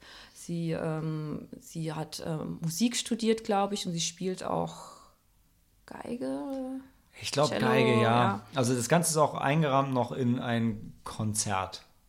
Das ist Ja, ja auch noch so eine Ja, Klammer um den stimmt, ganzen ja. Film, ne? Und auf jeden Fall, also sie, an sich haben sie nicht viel gemeinsam, würde ich sagen, weil er hat, er hat nämlich Geschichte studiert, das stimmt. Er hat Geschichte studiert und sie Musik. Sie liebt klassische Musik, er aber mehr so Rock'n'Roll, oder? Ja, aber er findet auch tatsächlich alles faszinierend. Also er ist so jemand, der, er ist nicht wirklich gebildet, aber er findet Bildung und alles, was damit zu tun hat, findet er einfach total toll und Mhm. würde gern dazugehören und bewundert das einfach. Und ich Mhm. denke, deshalb bewundert auch sie. Sie ihn. Oder er, er sie. Also Ich glaube, beide. Ja, also der, das ist tatsächlich, da ist es echt so ein bisschen so ein Ding, wo, wo Gegensätze sich anziehen wahrscheinlich. Aber man merkt bei ihm, dass er das auch ehrlich meint, weil er hat ja auch, es, wird ja, es gibt eine Rückblende, wo halt so ein Streber dabei ist und den, er findet den halt, er findet den total cool. Also Hm. er ist so quasi so dieser Jock, ja, den alle geil finden, weil er echt ein krasser Typ ist. Und er findet eigentlich diesen Strebertypen. So krass ist er nicht, würde ich Ich sagen. fand, als sie da in diesem Club waren, Ja. hatte ich schon das Gefühl, die, die hingen schon alle an seinen Lippen. Und Okay. später gibt es da auch die Szene, wo äh, mit dem, wesentlich später mit dem Plattenladen, Ja. wo halt schon, also Ja. er eigentlich so gefühlt könnte er viele Frauen haben, aber das ist echt nicht das, worauf er aus ist. Nee, das stimmt. Ja, doch. Also Ja. ist ein sehr, sehr, sehr, ich würde sagen, ist ein sehr schöner Film. Ja, Ähm, kam bei den Kritikern mit 68% Rotten Tomatoes okay weg, bei den Fans mit 78 wesentlich besser. Ähm, und ich glaube, die Hauptdarstellerin muss man, glaube ich, erwähnen. Das ist, Ja. wie, wie spricht man denn den Vornamen aus? Jetzt, äh, Oder habe ich den falsch geschrieben? Nein, nein, hast du ihn richtig geschrieben. Und Cory wüsste das auch. Sie heißt Saoirse oder Saoirse Ronan. Saoirse Ronan, glaube ich. Genau. Also ich kannte sie aus ähm, Hannah oder wie in Deutsch ist Wer ist Hannah? Mhm. Äh, was ein ziemlich cooler, überraschender Actionfilm war, den ich in der Sneak gesehen habe, den ich, ich würde jedem empfehlen, den zumindest einmal zu sehen. Und es gibt coole Aufnahmen von, von Berlin und von dem alten ähm, Grimms Märchenpark, der jetzt, glaube ich, abgerissen wird. Und ähm, echt, echt cooler Film. Ähm, außerdem in Lady Bird, der jetzt auch gerade in den Kinos läuft. Und ist der Oscar Nicht mehr. nicht mehr? Nicht mehr. Sie war aber Oscar nominiert als beste Hauptdarstellerin. Der läuft hier im, im Hafen 2 läuft der noch mal. Mm, das okay. war's, ja. Oscar nominiert war, genau. Ich wusste noch äh, irgendwie irgendwas mit Hm. Sie Oscars. Und die Regisseurin. Die war auch Oscar nominiert. Und, aber wir wissen ja, dass Guillermo del Toro gewonnen hat. Und äh, Verdient. ja. Naja. Und ich weiß gar nicht, wer die weibliche, wer ist denn die? Wer hat den Oscar als weibliche? Weiß ich auch nicht. Weiß ich nicht mehr. Egal. Naja. Haben wir damals besprochen. Ja. Hört unseren Podcast. Äh, ähm, Folge es von, Von früher. von früher. Hört sie einfach alle. Genau. Äh, ja, und ich kannte sie halt, ich habe Hannah auch gesehen, aber davor habe ich halt Abbitte gesehen, weil ich ähm, davor das Buch gelesen habe und hier schließt sich der Kreis. Das, ähm, ähm, der Roman Abbitte ist von, wurde von Ian McEwan geschrieben und, der, und dieser Herr hat nämlich auch On Chesapeake Beach geschrieben. Also das ist eine weitere Romanverfilmung. Und wieder spielt Saoirse Ronan eine der Hauptfiguren. Ähm, Und ich muss sagen, ich, ich habe das Buch jetzt explizit nicht gelesen. Ich hatte Abbitte gelesen und ich habe kurz bevor der Malte kam, habe ich wieder reingelesen und ich muss sagen, also er schreibt, äh, ähm, er schreibt sehr, beschreibt Sachen oft sehr subtil, aber sehr genau und ich muss sagen, wenn du, wenn du zum Beispiel liest, also du liest, äh, wenn du das anfängst zu lesen, es hört auch nicht mehr auf, weil das quasi so ein Fluss ist. Du liest einfach weiter und weiter und äh, die, die Worte und die Sätze, die, ähm, die fließen halt ineinander und das ist, ich muss sagen, auch die Erzählzeit ist ähm, viel äh, länger als die eigentlich tatsächlich erzählte Zeit äh, in dem im, in Abbitte, weil es ist zum Beispiel ein Tag, aber du liest, äh, du hast quasi, du liest, glaube ich, weiß ich, bestimmt zwei Kapitel oder sowas für einen einzigen Tag, weil er sehr genau auch beschreibt und auch sehr auch die Vorgänge, vor allem die die die ähm, vor allem ähm, das Gedankenspiel der einzelnen Figuren. Äh, in Abbitte ist es halt die äh, Brioni, die ja dann, Brioni, ich weiß nicht, ob ich den Namen richtig ausspreche, Brioni vielleicht, keine Ahnung. Es wird aus ihrer Sicht halt erzählt und es wird äh, und in, in, in Abbitte wird auch viel mit der Zeit gespielt, wie das auch hier on Chesapeake Beach Okay. war, wo ja dann auch wohl quasi ganz viele Flashbacks dann gezeigt worden sind und wo man dann auch ähm, nochmal einen Ausblick auf die Zukunft hat, sozusagen als Epilog und ähm, ich glaube, das war auch die Schwierigkeit, würde ich sagen, dass man einfach diese inneren Prozesse äh, im, in dem Film darstellen muss. Weil das ist oft, weil wenn du es liest, ist das schon was, dann, dann, dann hat es seinen eigenen Charakter und seine, nimmt seine eigene Form. Aber es ist schwierig, wenn du die, ei- ein, diese, diese inneren Vorgänge zum Beispiel von Edward filmisch darstellen willst. Oder, und ähm, das macht der Film aber sehr gut, ohne auch dabei äh, Vo- Voice-Over zu benutzen oder sowas. Es wird einfach nur gezeigt. Es wird nicht viel, doch es wird schon geredet, aber auch nicht so viel geredet. Es wird viel mehr gezeigt und viel Ja. mehr interagiert. Er hat auch das Screenplay selber adaptiert, oder? Ja, habe ich auch, heute genau. auch gelesen, zum und er, ersten und Mal. er hat sich auch gewünscht, dass sie mitspielt. Also das war auch auf seinen, seinen Geheißen hin von dem Und Autor. Also das hat sie auch gut gemacht. ja, ja, sehr gut. Ähm, Ich muss auch sagen, also die Bilder waren fantastisch und ähm, teilweise hat mich das auch an ähm, auch an ein Theaterstück erinnert, also generell also einen Aufbau eines Theaterstücks. Zum Beispiel zum Schluss, als sie dann am Strand sind. Ja, wollen, wir, steht- wollen wir vielleicht wollen wir eine Empfehlung aussprechen und dann eine Okay. Spoilerwarnung machen? Ähm, ja, würdest du den Film empfehlen? Also für alle, die, die Lust haben auf einen anspruchsvollen, romantisch-tragischen Film, ja. Schau, Also man kann ihn sich sehr gut, sehr gut anschauen. Es ist, absolut, es ist kein, es ist kein Feel-Good-Film, auch wenn er wirklich auch sehr lustige und schöne Momente hat. Also ihr werdet auf jeden Fall mit den Leuten, also mit den Darstellern auch, auch lachen. Ähm, er ist nicht zu anstrengend, trotz vielleicht der vielen Rückblenden, ähm, aber ja, also Aber kann man sich gut angucken, ja. Ja, würde ich auch sagen, vor allem weil die, die Rückblenden auch sehr schön eingearbeitet worden sind. Teilweise, ich weiß noch, ich kann mich erinnern, sie, sie lag da auf dem Bett und dann, dann fragt sie nach irgendwas und dann, dann wird die Rückblende quasi eingeleitet und dann sieht man halt, wenn es damals passiert ist und dass die Rückblende hört mit ihm auch auf und dann ist man wieder halt quasi in einem Hotelzimmer und mit ihm quasi dann auch auf dem Bett und ähm, das ist sehr schön. Auch, auch die musikalische Untermalung ist, würde ich sagen, passt fast jedes Mal. Also, also Musik fand ich toll. Ja, also es sind jetzt keine, keine grafischen Spielereien dabei, so wie Nein, bei Filmstars Don't Die in Liverpool, wo wirklich so immer künstlerisch von der, also wo halt wirklich vom Hotelzimmer an den Strand gestaltet wird, in dem auf einmal da Sand liegt und die Kamera einfach weiterfährt. Sowas, mhm. sowas jetzt nicht, aber sie fügen sich schon sehr, sehr organisch ein, die, ja. die ganzen, äh, ganzen Rückblenden, ja. Gut, also Empfehlung, Spoilerwarnung und dann reden wir ein bisschen über das letzte Drittel. Was ich nicht verstanden hatte im Kino, das musste mir hinterher erklärt werden, leider. ähm, ja, okay, reden wir drüber.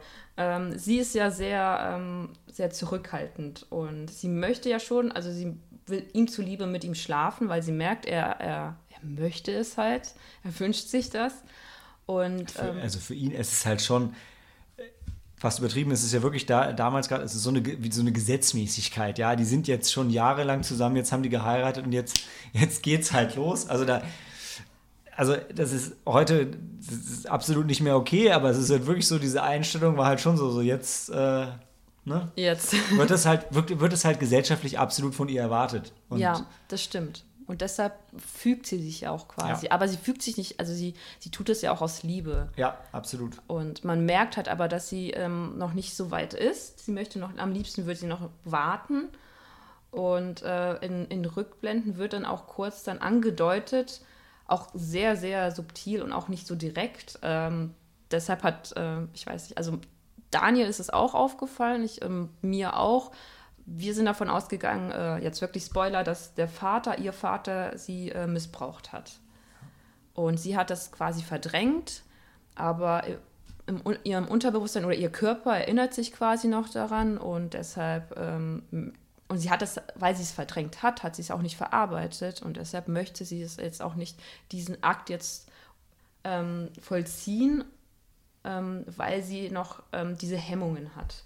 Und sie weiß selber gar nicht, wo das herkommt. Ja, ne? genau. Und ich, ich glaube, es wird ähm, tatsächlich ganz gut auch noch in einigen Szenen verdeutlicht, weil äh, Helena, du hast es vorhin angedeutet, dass ähm, seine Mutter ja einen Unfall hatte und mhm. seitdem schon ähm, so sehr verhaltensgestört ist und seine ja. Mutter läuft auch halt einfach nackt durch die Wohnung und läuft auch nackt nach draußen mhm. und Sie geht damit aber ganz natürlich um und kümmert sich um die und redet mit der und ja. ist davon gar nicht abgeschreckt. Und ich glaube, dass da dem Zuschauer schon auch gezeigt werden soll, es ist jetzt überhaupt nicht, sie hat jetzt nicht ein Problem mit, mit der Nacktheit oder so. Das ist, das ist gar nicht ihr Ding, sondern es ist wirklich ähm, das, das Sexuelle, was, worauf sie nicht, nicht klarkommt. Und das muss dann eben andere Gründe haben, weil sie ist jetzt nicht einfach prüde, das ist gar nicht das Ding. Das ist überhaupt nicht, worum es geht, sondern es ist wirklich das dass ihr der Akt selber einfach Angst macht. Mhm. Ja. Ohne dass sie das selber, ohne dass sie das versteht oder irgendwie realisiert. Und mhm. das ist ähm, ja halt sehr, sehr tragisch. Zum, ja, genau, weil es, ähm, also da wir jetzt im Spoiler-Territorium sind, sie, sie schlafen nicht miteinander, sie sind, ähm, ich weiß, äh, kurz davor, glaube ich, aber dann ähm, dann, dann holt sie halt quasi alles wieder ein und sie, sie läuft ähm, voller Panik aus dem Hotelzimmer raus. Und er läuft natürlich ihr hinterher. Er fühlt sich aber tief verletzt und erniedrigt und, ähm, und er kann es halt einfach nicht, er kann es halt nicht verstehen. Was auch verständlich ist, also für den Zuschauer ist verständlich, ja. warum er es nicht verstehen kann. Und sie kann es aber auch nicht erklären und auch nicht, ähm, sie reden quasi aneinander vorbei, weil sie auch nicht die ja, ich weiß nicht, ob sie. Ja, total. Es wird halt schon so ein bisschen gezeigt, dass er halt schon, also sie gibt ihm halt auch nichts, wo er das herleiten könnte, aber ähm, er wird halt auch schon so ein bisschen hergestellt, er ist halt schon irgendwie so ein, so ein, so ein einfacher Typ. Und ja. er versteht halt nicht so, hey, wir sind jetzt zusammen, wir haben geheiratet, das ist doch einfach der logische nächste Schritt. Wie kannst du, wie kannst du sagen, du liebst mich und willst es nicht? Und sie macht ihm ja eigentlich das ultimative Angebot schon direkt da in dem Moment, sagt, hey, du kannst von mir aus dann schlafen mit, mit wem du willst, vielleicht auch irgendwann mit mir, aber ich kann dir das jetzt nicht geben. Ich will, ich weiß, ich verstehe, dass du das willst und du sollst es auch haben, aber das kann ich dir nicht geben. Und er will es aber halt nur von und mit ihr und das, ja. da kommen sie einfach nicht zusammen. Was wiederum auch was schön ist, also wenn, wenn man so aus seiner Sicht, das ist echt schön, weil das nur, sie lieben sich auch wirklich Ja. und sie passen ja auch gut zusammen und er will ja wirklich das auch nur mit dir. Und er kann, ich weiß nicht, ist das vielleicht auch so, so, so ein ähm, geschlechterspezifisches Ding, so Männer, die können halt körperliche Liebe und halt auch so die, die, weiß nicht, wie nennt man das, die seelische Liebe, also die Liebe selbst ähm, können sie halt sehr gut kombinieren oder, und Frauen aber, also Frauen haben es manchmal ein bisschen schwieriger, dass sie dann, du weißt, du liebst diese eine Person, aber manchmal ist man auch ein bisschen unnahbar. Und man muss sich erstmal so ein bisschen antasten und auch jemanden besser kennenlernen, bevor man dann auch äh, den, den körperlichen Akt dann Echt, durchzieht. echt kombinieren. Ich dachte jetzt immer so, dass, dass Männer behaupten, ja, nee, da war ja nichts. Ich habe ja nur mit der rumgemacht, aber da waren keine Gefühle im Spiel. Das ist Okay. total cool. Und die Frauen sagen, hallo, wie kannst du mit der rummachen und dann behaupten, da war nichts, so ein Quatsch. Aber ähm, ja, okay, ich, ich verstehe auch, was du meinst. Ich glaube, dass dann einfach, in, in dem Moment ist wahrscheinlich bei Männern einfach der, der, der Trieb stärker, so das, ja. das Aber- gar nicht. Die brauchen die Gefühle nicht dazu. Ja, okay, So. aber er, er will ja auch mit niemandem anderen schlafen. Er Ja. will ja nur mit ihr schlafen. Das ist sehr ehrlich, also Ja. in dem Film. Ich verstehe, ich komme noch nicht so ganz auf die, auf die, die? Tagline klar. Wenn sie sagen, how the course, uh, uh, this is how the entire course of a life can be changed by doing nothing. Weil, Ja, also ich verstehe das jetzt so, weil sie, ähm, weil sie nichts getan haben, weil zum Schluss, sie, sie reden halt quasi aneinander vorbei. Und versuchen das nicht das Problem aufzuarbeiten, Ja, sondern ja. trennen sich dann einfach. Genau, und die trennen sich einfach. Und da wird halt nicht um, äh, er kämpft zum Beispiel auch nicht um sie. Oder er, ähm, was ich auch verstehen kann, weil er in, dem Moment, in dem sie ihm halt sagt, ja, schlaf ruhig mit anderen Frauen, in dem Moment ist er natürlich auch aufgebracht, er ist, ist wütend. Ich denke mal, das, sie ist seine Frau und sie ist wahrscheinlich, sie ist auch die Liebe seines Lebens. Und Ja. Aber es ist halt auch, es ist trotzdem, ich finde es ein bisschen komisch oder naiv, also jetzt nicht völlig unrealistisch, aber dieses, die waren jetzt schon ewig zusammen und äh, dieses, das muss ja schon vorher so ein bisschen aufgekommen sein, das Thema. Es wird ja auch, also manchmal so ein bisschen angedeutet und dann, dann weiß ich, dann hat er für sich halt rationalisiert, ja, okay, die will das halt nicht vor der Ehe und so weiter und dann, und jetzt Ehe und jetzt muss es aber passieren und dann, nein, und zack, dann ist alles vorbei und dann braucht man auch nie wieder, man braucht auch gar nicht mehr drüber reden, sondern es ist direkt alles vorbei und dann gehe ich halt wieder. Das ist halt schon krass.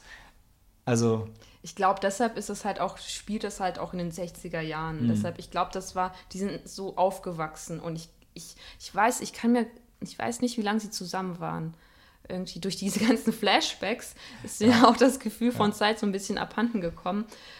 Aber, Aber es könnte kennt- schon sie- sein, ich dass mein, sie fünf Jahre zusammen waren. muss, oder? ich meine, sie kannten sich ja Anfang des College oder, oder Studiums, da haben sie sich getroffen zum ersten Mal. Er hat gerade seine Prüfung abgelegt. Ich weiß, er kommt heim und erzählt seiner Familie, dass er irgendwie Ich dachte, er hat ein Stipendium. hatte. Und dann geht er dahin zum erster Tag, sagt Nein. Moin. Nee. Nee, war nicht nee, so. nee, er kommt nach Hause und erzählt seiner Familie ganz stolz, dass er als, als Bester sein Studium abgeschlossen hat Ach so. oder irgendwas. Auf jeden Fall hat er Oh die Bestnote. Und die Familie beachtet ihn aber nicht.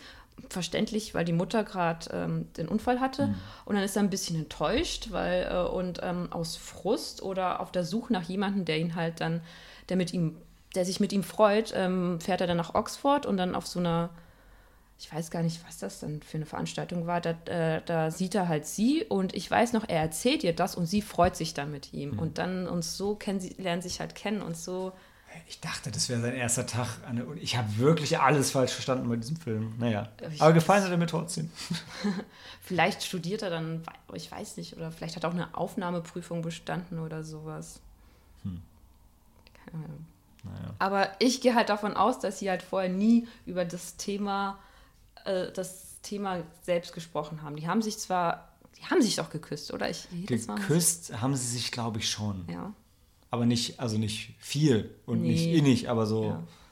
Weil ich glaube, damals war es noch verpönt, halt sich vor allem, ähm, in der Öffentlichkeit. ja, unter Händchen halten oder sowas. Ja, Und dann, ja, ja. ich meine, sonst, ich glaube, sie haben halt nie wirklich drüber geredet, sonst würde sie auch nicht dieses Buch dann zu Rate ziehen und ja. Ja. Ja, also ich meine, wir haben ihn ja schon empfehlen, empfohlen. Ansonsten würde ich sagen, schaut ihn euch an und macht euch selber ein Bild davon, oder? Ja. Damit, damit können wir die Leute entlassen, oder? Gerne. Dann machen wir gleich weiter mit Overboard.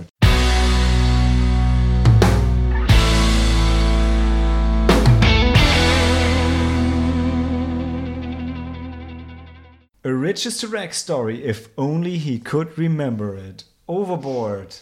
Ähm, ja, wow. Ich steige schon mal mit einem Amp ein. Das ist ein sehr guter Start. Ich darf einführen und ich sehe schon die, die Zusammenfassung der Story auf dem Papier ist ein Satz. Mal sehen, ich werde wahrscheinlich ein bisschen länger brauchen. Also, wir treffen Anna Ferris als, als Kate und sie ist, äh, sie ist Putzfrau auf einem Boot, oder sie hat zumindest einen Putzfrauen-Gig auf einem Boot Ja. und äh, treffen relativ schnell den, den arroganten Millionär, dem das ganze Ding gehört, den ähm, Leonardo, gespielt von Eu- Eugenio Derbez, der anscheinend ein mexikanischer Comedian ist in echt und sie ist äh, amerikanische Comedian. Und ähm, ja, ihr Leben ist so ein bisschen so semi-cool äh, als Single Mom mit Drei. drei Töchtern, die, also die, die, die kleine Süße und die große Rebellische und die andere dazwischen. Waren es wirklich drei oder waren Ja, es sie nur die drei. zwei? Die, die mittlere war der Sportsfreak. Ach Der- so, sie war ah, so ja. der Tomboy, sie war der Tomboy. Tomboy, ja. genau. Ich wusste, es war- waren alle relativ leicht zu, zu charakterisieren. Mhm. Ähm, ja, finanziell auch nicht ganz so easy. Sie hat, glaube ich, zwei Jobs. Dann hat sie noch Mhm. eine Mutter dazu, um die sie sich äh, auch so ein bisschen kümmern muss. Ja, nee, nicht wirklich. Die Mutter ist relativ unabhängig. Die ist eigentlich so ein komischer Subplot, der nicht wirklich Sinn gemacht hat in dem Film. Nee, ich glaube, ähm, sie wird ja halt so eingeführt, dass die Mutter, die Mutter möchte jetzt ja ihre sch- schauspielerische Karriere starten und ähm, deshalb die Mutter verlässt sie quasi und jetzt hat die Anna Tharis niemanden, der auf ihre Töchter, der, niemanden, der auf ihre Töchter aufpassen kann. So habe ich das dann verstanden. Ja, Und sie genau, hat das ja- war ihr Problem, ja. Ja, sie lernt ja noch für, ähm, sie möchte ja Krankenschwester werden und muss dann eine Prüfung ablegen und dafür muss sie lernen und dann liefert sie Pizza aus und putzt nebenher und hat drei Töchter. Genau. Und es kommt, wie es kommen muss. Äh, ja, wie kam es denn? Er fällt overboard, also er geht über Bord und ähm, verliert sein Gedächtnis, landet im lokalen Krankenhaus und sie macht das, was äh, jede vernünftige Frau in der Situation tun würde, gibt sich als seine Ehefrau aus, nimmt ihn als Haussklaven nach Hause, behauptet, das wären seine drei Töchter und er müsste sich um sie kümmern, Geld verdienen, den Haushalt machen und muss in der Garage schlafen und äh, weil er, was hatte er? Weil er ein hatte, Alkoholproblem- er hatte ein Alkoholproblem und deshalb wollte er jetzt keinen Sex mehr. Die, Ja. die, die Logik hat- ist mir, hat sich mir nicht ganz erschlossen. Wir waren auch wieder zu spät, oder? Waren wir ja. Ja. Wir waren zu spät und wir haben trotzdem nicht gewonnen. Waxys, was ist da los mit diesem Quiz? Oder war das schon WM? Nee, Nee, war noch nicht, noch WM. nicht WM. Da haben wir noch gedacht, wir würden gewinnen, sonst wären wir pünktlich. Kein Fußballspiel hält uns vom Kino ab. ja, ähm, das Ganze ist, wie ich von Helena schnell aufgeklärt wurde, ein Remake von einem Aus den 80ern, Ende der 80er.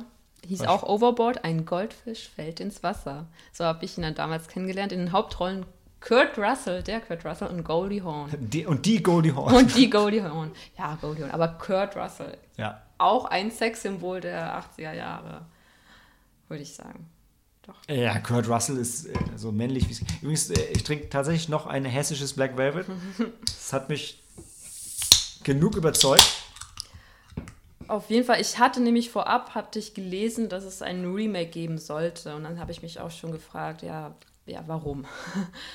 so wie bei den meisten Remakes. Und ähm, den Film damals, den habe ich auch ähm, sehr gern geschaut, habe ich geliebt, denn Kurt Russell, einer der, auch einer der Actionstars der damaligen Zeit. Snake Plissken, hallo. Ja, warst du in meinem Flur. Gleich. Was? Moment. Moment. Moment, jetzt muss der Malte kurz Moment, rausgehen. Und äh, ähm, naja, mit Kurt Russell und Goldie Hawn. Und ähm, es geht quasi um die, in dem 80er-Jahre-Film äh, geht es um die Story, dass, ähm, also das ist wieder so ein Gender-Switch-Ding. Diesmal ist es jetzt in der Neuverfilmung, ist es, ist er der reiche Millionenerbe, der sein Gedächtnis verliert.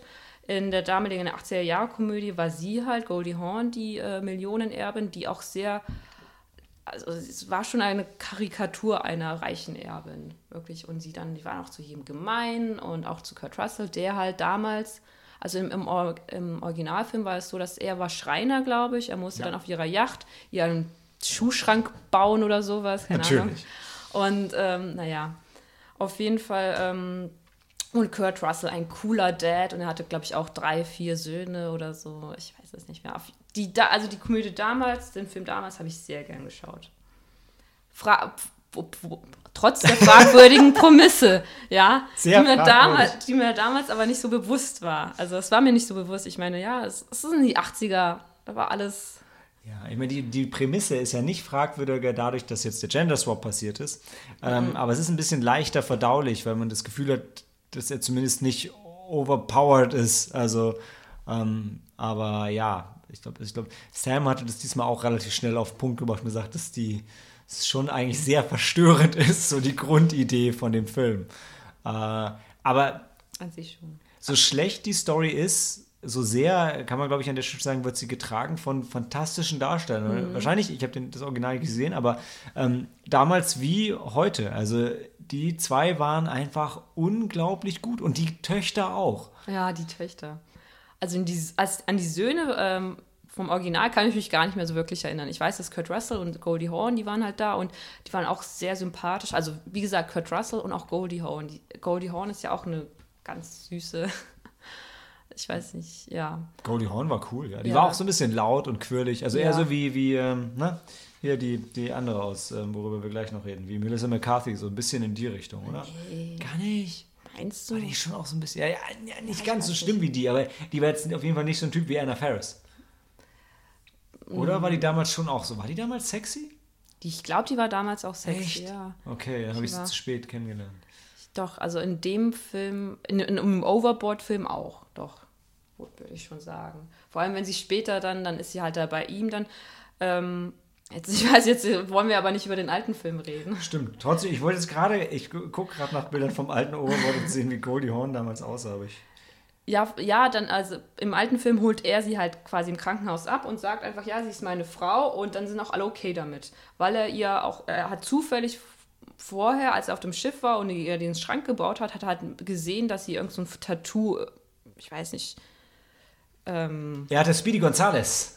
Ja, aber Goldie Hawn hatte? Ach so, glaube ich, was anderes. ich war- ich aber er hatte Speedy Gonzales, ja. Wir wollten noch nicht über den alten Film. Nein. Und ja, und Goldie Hawn, ja, ich habe es gerade gesehen, ja, die sah Ja. wirklich sehr gut aus damals. Aber im alten Film war das halt so, er kommt halt ins Krankenhaus und sagt, sie ist meine Frau, sie hat das und das Tattoo, okay, nimm sie mit. Mhm. Im neuen Film ähm, geht sie halt hin, sie erzählt ihm halt auch, ähm, sie, sie erzählt ihm, dass er halt dieses Tattoo hat, um, um ihn halt zu überzeugen. Die Ärzte überzeugt sie halt damit, dass sie halt ähm, Heiratsurkunde mitbringt, Geburtsurkunde, irgendwie auch noch so gefotoshoppte Fotos. Die Ironie, ne? Er ist Mexikaner, sie hat gefälschte Papiere. Wow.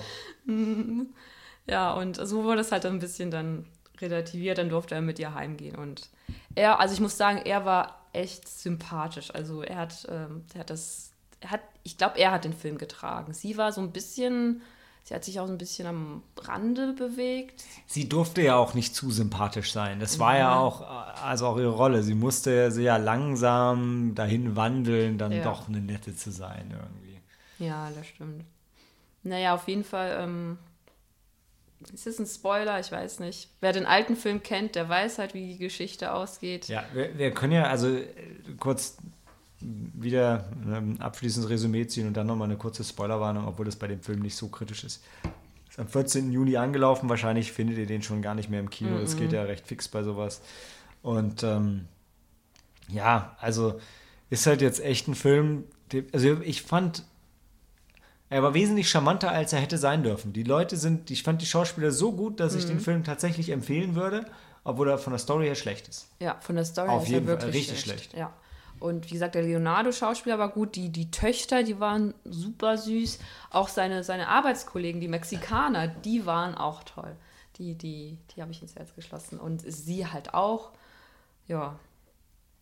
Und der Rest halt auch, es gab auch so Slapstick-Einlagen, die ähm, nicht besonders toll waren. Zum Beispiel, als er die Schubkarre da hoch. Die Szene mit der Schubkarre war richtig dumm. Da Ja. bin ich wirklich, da bin ich ausgestiegen, wo er irgendwie, er muss dann auf dem Bau helfen und er ist ja ein verweichlichter Millionär, also kriegt er das alles überhaupt nicht hin. Und es ist halt wirklich eine Szene, wo er gefühlt fünf Minuten lang versucht, eine Schubkarre hochzuschieben und es ist richtig blöd und überhaupt nicht witzig.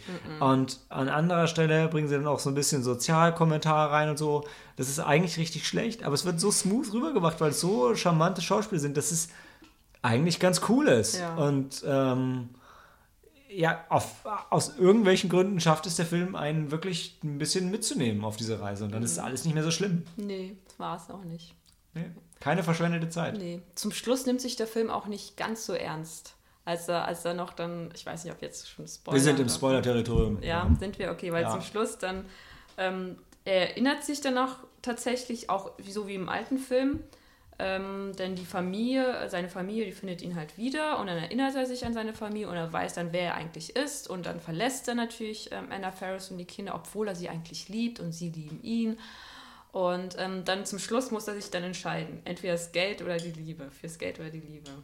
Und das ist schon ein lustiger Moment, wo er dann wirklich innehält und dann sich also wirklich auch entscheiden muss, dann, ja, aber gut, ich liebe dich ja, aber das Geld, das können wir doch nicht vergessen und ich werde dann enterbt und das geht ja nicht. Und ähm, dann gibt es auch diesen einen Kollegen von ihr, der auch, ich glaube auch ein Mexikaner und der schaut sich die ganze Zeit diese ähm, Telenovelas. Ja, ja. Und irgendwann meint, ich glaube auch zum Schluss, als sie auf dem Boot sind, meinte er auch, das ist ja noch viel besser als jede Telenovela, die ich bis jetzt gesehen habe. Und ja. ja. ja die Szene ist so charmant, weil also es ist halt total klar, dass er sich für sie entscheidet, aber er sagt halt auch wirklich fast, als würde er in die Kamera gucken, hey, jetzt ganz im Ernst, da muss ich jetzt mal kurz drüber nachdenken. Ist doch wohl logisch, ja? ja. Ich, also ich gebe ja, er wirft ja auch sein ganzes Leben, nee, jetzt wollen wir jetzt nicht tiefen analysieren, das Ganze ist ja Quatsch, aber ja, kann man gucken, ist charmant. Ja, Macht Spaß, charmant, nimmt sich ja. nicht zu ernst. Wir haben vergessen, eben Sterne zu vergeben. Ne? Ähm, uh, ja. Ich muss ja unsere, äh, unsere Letterbox ähm, Bewertung noch, mhm. noch anpassen, weil bisher sind es, es ist nur meine Einschätzung der Gruppenmeinung. Mhm. Äh, du hast jetzt gerade schon zurückgeblättert. Wollen wir, also wollen wir trotzdem erstmal erst ja, Overboard ja. und dann machen wir ja. Chester Beach gleich, also weil wir gerade in der Diskussion sind? Hm. Ich finde es schwierig. Ja, ich finde es auch schwierig. Hat er drei verdient? Ah, hm, ja, eigentlich, eigentlich, eigentlich nicht. nicht. Eigentlich hat er die drei Sterne nicht verdient. Vielleicht zweieinhalb. Gibt es zweieinhalb? Mhm.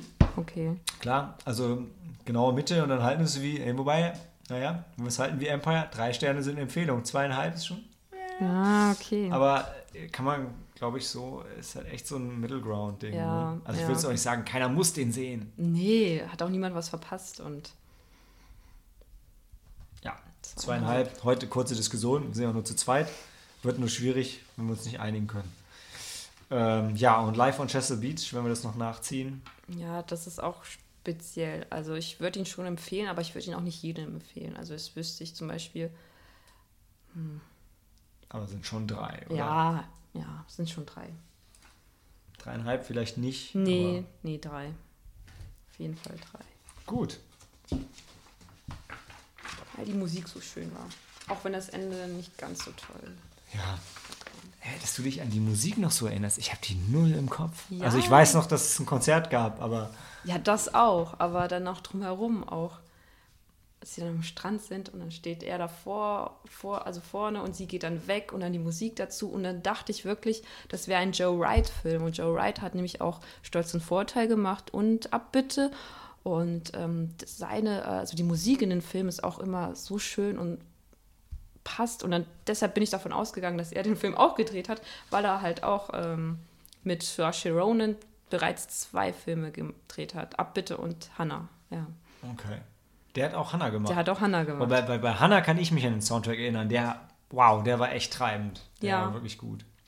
Hannah war sowieso ein cooler Film. Ja. Also, besonders beim ersten Mal, weil die Story echt unvorhersehbar ist, finde ich. Ja, ich, oh, ich kann mich gar nicht mehr an das Ende erinnern. Ich ärgere mich jetzt ein bisschen, dass ich die Blu-ray verkauft habe. Hätte ich sie vielleicht doch behalten sollen. Naja. Also ich weiß, dass sie zum Schluss halt in diesem, diesem Park da sind, das weiß ich noch. Die Szene prägt sich auch einfach ja. grafisch, genau. grafisch sehr ein. Und es gibt eine Szene, in der ähm, in der gleichen Unterführung, wo sie auch bei ähm, Atomic Blonde. Nee, nicht Atomic Blonde. Ich voll, will die ganze Zeit sagen The Winter Soldier, aber es ist Civil War. Civil War. Spielt Civil War? Nee, Civil War spiele ich jetzt. Boah, es ist Civil War der in. Doch, Civil War ist der, der auch in Berlin spielt, ja. Ja. Wo die, da, wo sie die Verfolgungsjagd haben mit, ähm, mit Black Panther. Hast du Civil War schon gesehen? Civil War habe ich gesehen, der, der ja, ja, doch.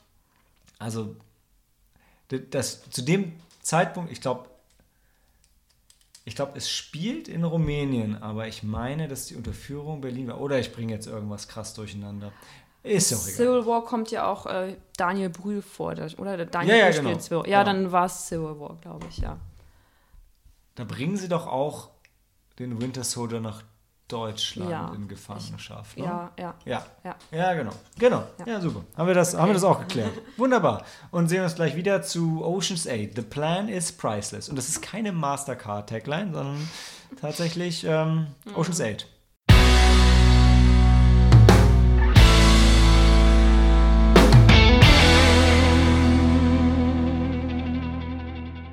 Ocean's 8, The Plan is Priceless. Angelaufen am 21. Juni, von uns schon diskutiert auf Twitter, auf Facebook, in Letterbox und äh, in WhatsApp. Und jetzt im Podcast. Ja. Und ihr habt bisher vielleicht noch nichts davon mitbekommen. Aber ja, Helena, erzähl doch mal. Oceans 8. ähm, ja, die meisten von euch werden wahrscheinlich Oceans 11, 12, 13 kennen. Und ähm, Oceans 8 ist quasi Oceans 11 halt nur mit einer weiblichen Cast. Und ähm, das Besondere, obwohl es ist gar nicht so besonders, es geht um die Schwester von Danny Ocean, Debbie Ocean. Da waren die Eltern aber sehr kreativ. Ähm, sie kommt halt auch wie ihr Bruder zu Beginn des äh, ersten Films. Ich, du hast sie nicht gesehen. Ich hoffe, ich nehme dir jetzt nichts vorweg, aber Geht's um Heist? Ich glaube, Es geht um Heist. Und sie schaffen es und dann gibt es einen Twist und das ist irgendwie noch krasser, aber ich ihn leider nicht Aber gesehen. der Film fängt genauso an. Danny Ocean kommt halt auch aus dem Gefängnis. Hier Debbie Ocean auch. Ah, Ja, doch, die kommt frisch aus dem Gefängnis. wir waren wieder zu spät. Ja, das st- stimmt. Aber ich glaube, sie, sie, sie, mm, sie geht dann ja nachher dann zu Kate Blanchett. ich weiß nicht. Und äh, sie erzählt ihr dann noch, dass sie aus dem Gefängnis kommt, Ja. glaube ich.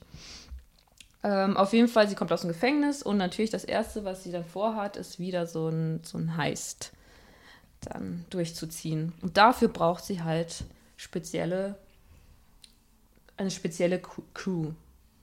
Und sie macht das natürlich, warum macht sie es nur mit Frauen? Das hat sie sogar auch begründet. Ich weiß da gar nicht mehr. Irgendwas. Weil immer Liebe dazwischen kommt oder so. Ich, sie hat so. ja doch diesen Ex-Lover da. Ach, das war ihre Begründung. Ich weiß, ich dachte, also ich habe rundrum immer gehört, dass es darum ging, dass, ähm, dass Frauen halt eher so, so in, im Hintergrund sind und nicht so wahrgenommen werden und, ähm, und Mm. deshalb können die sich so toll da reinschleichen, weil hinterher kein, weil auch keiner damit rechnet, dass sie irgendwie was anstellen würden. Das gibt auch Sinn, ja. Ja, Ja, außer ähm, man ja. ist ähm, Anne Hathaway. Ich meine, sie hatte ein pinkes Kleid an. Aber sie war ja auch oh, jetzt, Nicht wirklich, ja. jetzt Vorsicht, vielleicht noch mal ganz kurz Vorsicht mit den Spoilern. Ja, ja, okay. Ja, gut, also und ähm, naja, ähm, sie wollen auf jeden Fall ein, ein, eine wertvolle Kette, das war so eine Kette, oder die sie stehlen wollten, so, so ein Diamantenkollier. Von oder, Cartier, Ja. oder? War es ja, Cartier? Das war Cartier, weil Helena Bonham Carter spricht noch Französisch. Und ich wusste nicht, dass sie Französisch sprechen kann. Das hat sie sehr gut gemacht. Ja, auf jeden Fall, sie ähm, kommt aus dem Gefängnis. Sie äh, geht dann zu ihrem besten Kumpel, so wie auch bei Ocean's Eleven und da die Parallele. Ähm, Kate Blanchett. Äh, und Kate Blanchett kommt auch so ein bisschen rüber wie Brad Pitt in den O- Ocean's Eleven Filmen. Und ähm, weil Brad Pitt ist bei, äh, ist halt der beste Kumpel von George Danny. Clooney, ja, von Danny Ocean. Und die starten halt das Ganze dann zusammen und dann vorher suchen sie natürlich äh, die passende Crew, ähm, weil sie jetzt auch diesmal möchten sie ähm, auf der Met Gala ähm, einfallen. Da die Met Gala habe ich dieses Jahr erst erfahren, was die Met Gala überhaupt ist. Gala, nicht Gala. Das haben wir auch gelernt. War das, war das ein Ding? Ah, Das war ein Witz, das war ein, Okay. Irgendjemand meinte ja die Oh, ja. Gala oder so. Und dann meinte sie, nein, nein, Gala, die Gala. Die Met Gala ist nämlich das Metropolitan Museum of Modern Art. Mhm. Und ich habe dieses Jahr erfahren, weil ich äh, seit diesem Jahr auch auf Instagram bin, ähm, dass sie, ähm, Willst du deine, deinen Instagram-Account-Dings verkünden, damit nicht. mehr Leute dir Nein. oder gibt es noch nichts so Spannendes zu sehen? nein, Okay.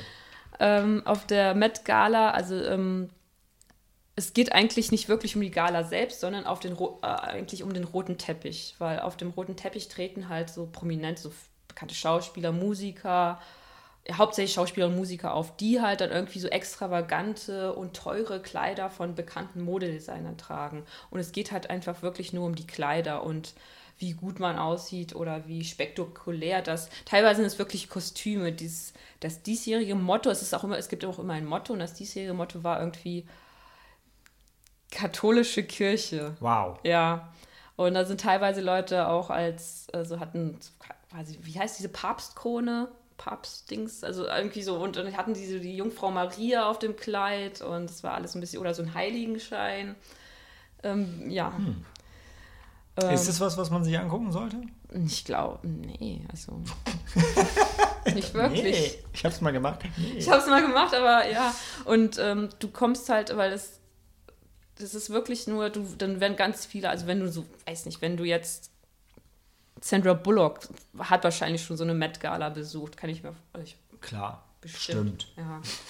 Und ähm, wenn, wenn ich jetzt Sandra Bullock wäre, dann, dann würde ich mir sowas antun, ja, weil ich, weil ich die Publicity brauche. Ich weiß es nicht. Aber es ist Samstag und man ja, hat ja sonst nichts genau. zu tun, ne?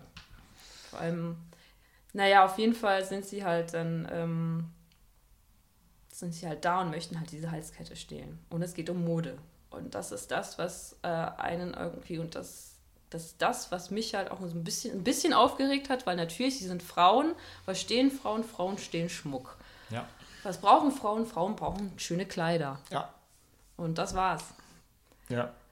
Genau, genauso geht halt auch die Story voran. Ne? Also sie, sie, ah, was ist es dann?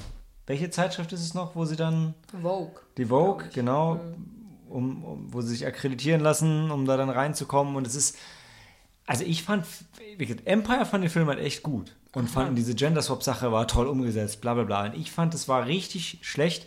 Fand ich auch. Klischeehaft umgeschrieben. Ich habe die Oceans Teile nicht gesehen, aber ich fand es wirklich, es war halt alles so auf Frauen gemacht. Und ich fand, ähm, also was die, der Charakter von Kate Blanchett am Anfang macht, ähm, die, die streckt Wodka mit Wasser.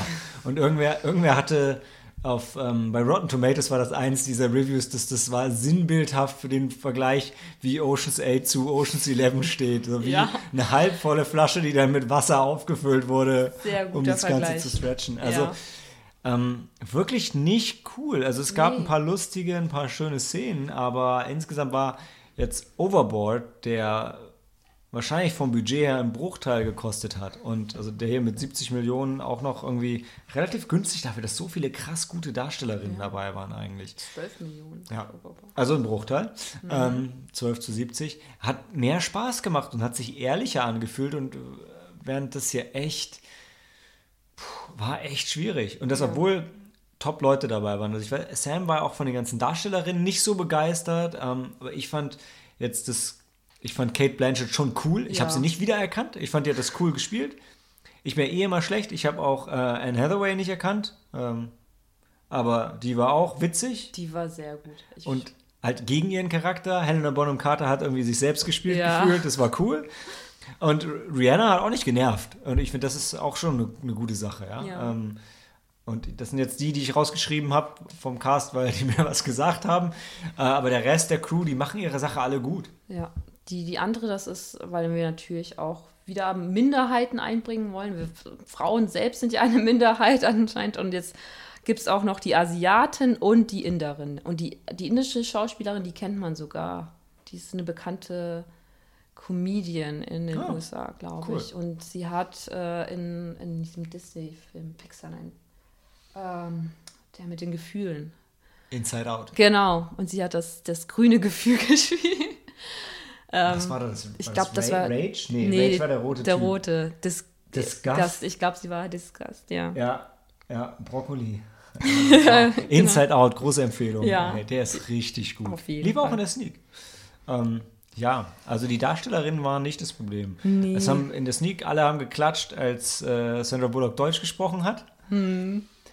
Ich, also ich, Kino Plus waren so begeistert und mein völlig akzentfrei, bla bla bla. Ich habe gedacht so, puh, besser als jemand, der kein Deutsch spricht. Mhm.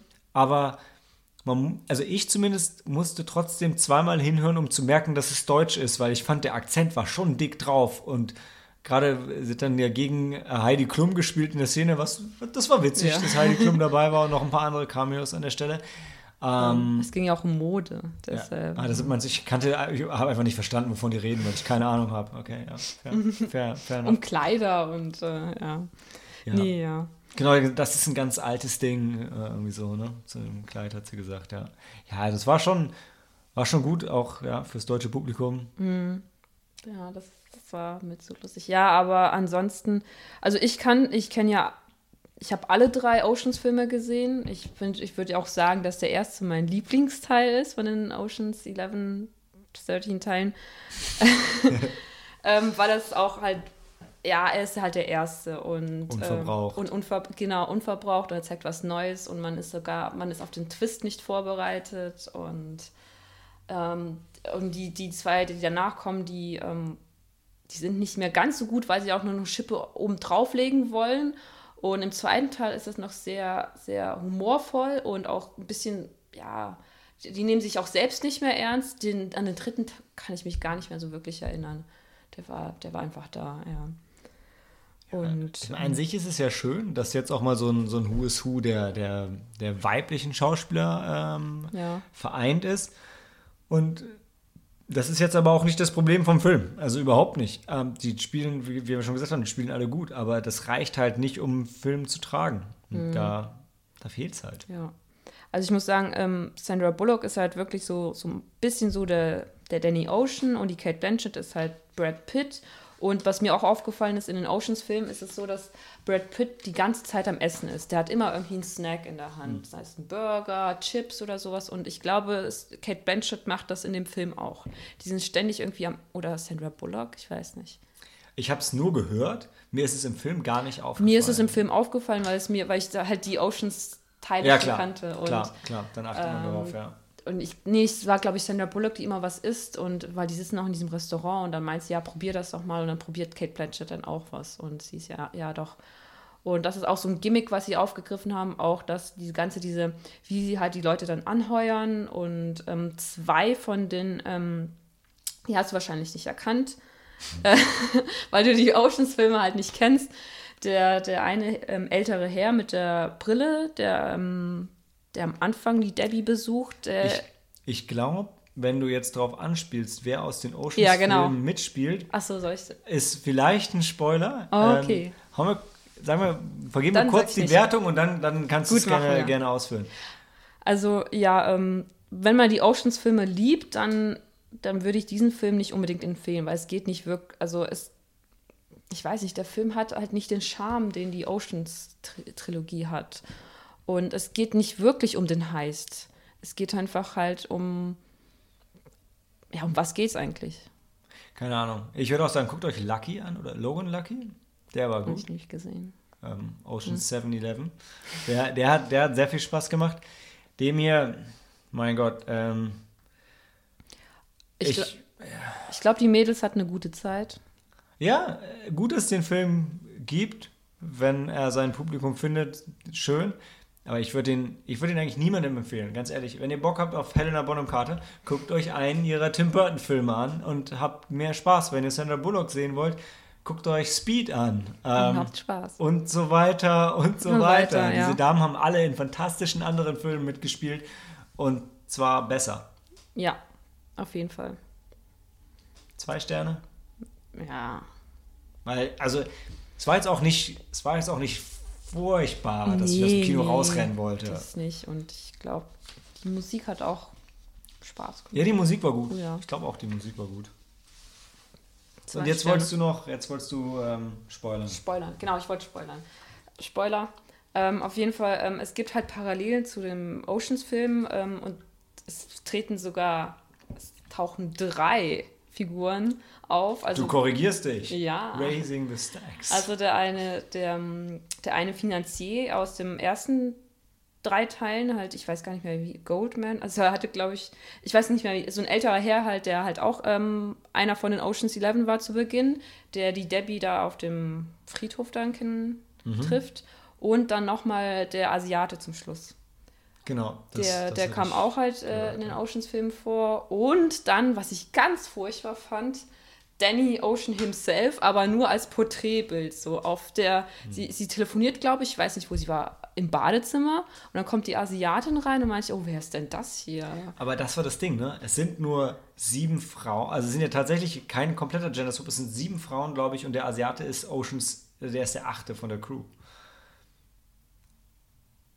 Nein. Nicht? Mm. Habe ich nur so gehört. Ich habe nicht nochmal nachgezählt. Sind es doch, sind's warte, doch es sind Frauen? 1, 2, 3, 4, 5. Dann die Asiatin und noch. Ach, das sind doch sieben. Ja, genau. Oh. Und er ist der Achte. Und das ist, eigentlich hätte man den Film über schon merken müssen, hey, irgendwer fehlt noch. Und Ja, es war, stimmt, du hast nicht, recht. Ähm, nicht hier Catwoman. Nicht Catwoman, weil Catwoman sieht man. Zählt mit. Also habe ich da schon mit. Mhm. Hast du gerade mitgezählt. Ja, du hast recht. Ist mir nicht selber aufgefallen, habe ich nur.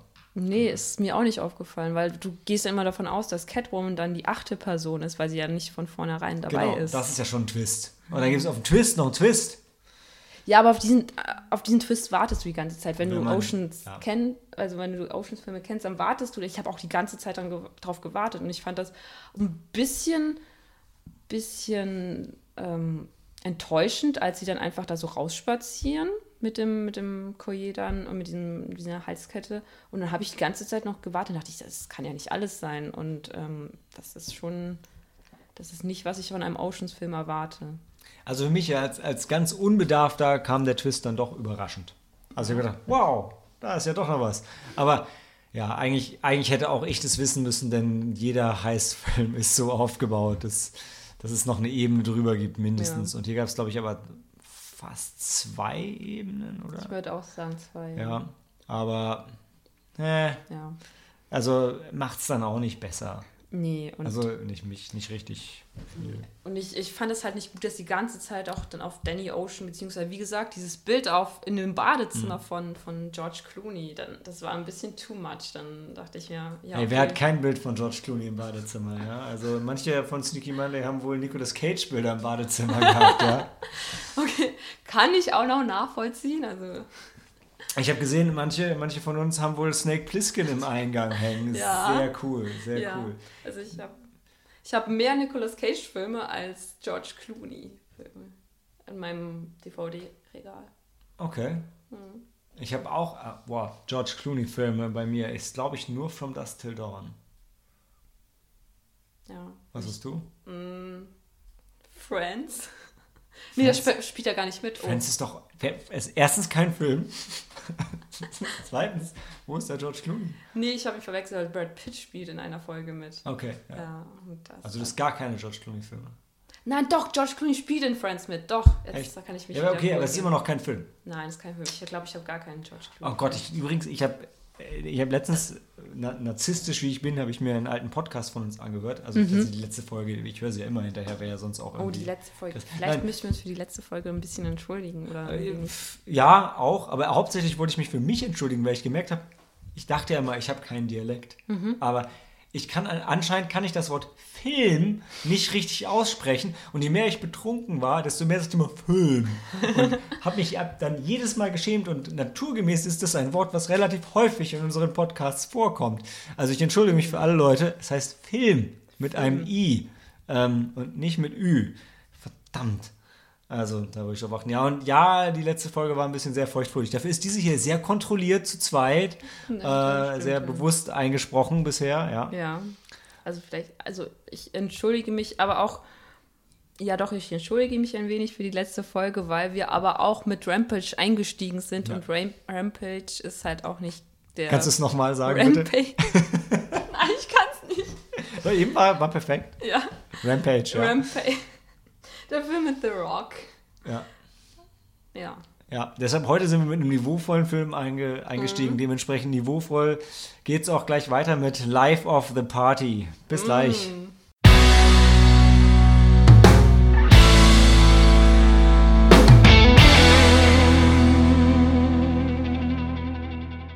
Old School meets New Life, Life of the Party oder wie er in Deutsch heißt, How to Party with Mom. Und wir steigen ein mit einer Entschuldigung. Oceans 8 hat doch acht Frauen. Ähm, wir haben eben nochmal nachgezählt und sind jetzt der festen Überzeugung, dass es doch acht Frauen sind.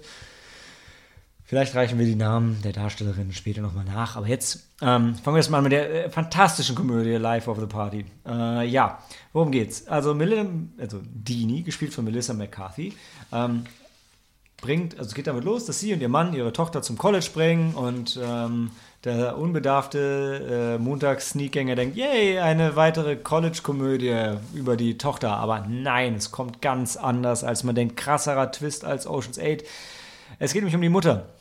Ähm, der Mann hat sie betrogen und die Ehe geht in die Brüche und äh, wie Daniel in seinem Review gesagt hat, sie macht das, zieht den einzig logischen Schluss und sagt, hey, dann gehe ich halt wieder zum College.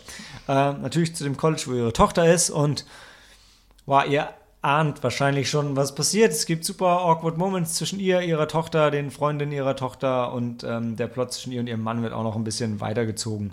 Äh, und das Ganze endet natürlich mit einer großen College-Party ja. und, ähm, na, wer tritt drauf? Christina, Christina Aguilera. Aguilera. Yay! Uh. Äh, aber auch hier ähnlich wie bei ähm, Overboard sind die Darsteller teilweise so charmant, dass es trotzdem Spaß macht. Allen voran die, die junge Darstellerin von äh, Coma Girl, Jillian Jacobs, aka Helen, aka Coma Girl, die einfach die in jeder Szene den Hauptdarsteller in die Show stiehlt, indem sie einfach nur entweder im Hintergrund steht, mit den Armen wedelt oder einen kleinen Dialog hat. Mhm. Äh, die Frau hat einfach Charme ohne Ende. Ja, kann ich dir nur zustimmen. Und da ja. kann ich auch Cori wirklich würdig vertreten. Cori war von der ersten Minute an war sie vom Coma Girl, also sie war begeistert, fasziniert. Sie meinte auch, sie, sie, sie macht den Film ohne Coma Girl wäre der Film, glaube ich, auch nur halb so lustig. Ja, wenn ich also, gar Genau, und Coma Girl ist Teil von der Clique von, ähm, äh, von der Tochter. Äh, und das sind halt, das sind vier Mädels. Da gibt es die, die hübsche, gespielt von Adria Ayuna, Ahona, whatever. Im Spiel Amanda. Ich, ich nicht. Ähm, von, äh, oder ich habe auch nichts Spannendes von ihr gefunden. Also ich habe von den ganzen Mädels nichts Spannendes gefunden, was sie sonst gespielt haben. Ähm, Jessie Ennis spielt Debbie, das ist die, die etwas korpulentere von denen. Mhm. Dann gibt es Molly Gordon, die spielt Maddie, das ist die Tochter. Und dann gibt es eben Jillian Jacobs, die spielt die, die Helen. Coma Girl, die heißt Coma Girl, weil sie, wie lange war sie im Koma? Acht Jahre. Drei? Acht Jahre. Genau, denn so lange werden wir auch, so lange wirst du auf unsere Vita warten müssen. Ja, genau. Und wie sie gesagt hat, dann ist sie auf einmal aufgewacht, hatte Brüste und ist aufs College gegangen. Und sie hat einfach jede Menge lustige One-Liner und ähm, jede Menge Twitter-Follower. Mehr als wir auf jeden Fall. Und äh, ja, ansonsten, so, Story selber ist halt schwierig. Also, weil, ja. Ja, ich, sie, also die, die Melissa, ähm, wie heißt die? Die, Dioni, die, Diana? Dini? Dini? D-Rock, nennen sie D-Rock. D-Rock, das ist ihr Spitzname. D-Rock ist ihr College-Alter-Ego okay. dann. D-Rock, ihr Mann hieß Dan. Didis, okay. Naja, auf sie ebenfalls, sie ist so eine, so eine, also sie kommt als brave Mutter rüber, sie ist auch so ein bisschen, sie ähm, ist super optimistisch und sie sieht irgendwie auch immer nur das Gute im Menschen und sie trägt auch diese, diese, diesen schönen, bunten, bestickten Pullover vor ihrem Makeover, denn das war, mhm, mhm. das Makeover gibt es in solchen Filmen immer, ja. Man wartet auch noch drauf und ähm, ähm, sie zieht aber auch diese Rolle konsequent durch. Also sie bleibt, sie, es ist nicht so, dass sie irgendwie dann sich ein bisschen, dass sie sich denen anpasst oder so. Nein, sie bleibt ihrer Figur, ihrem Charakter treu und ähm, verändert sich vielleicht äußerlich, aber innerlich ist sie immer noch die alte D-Rock. Ja. ja.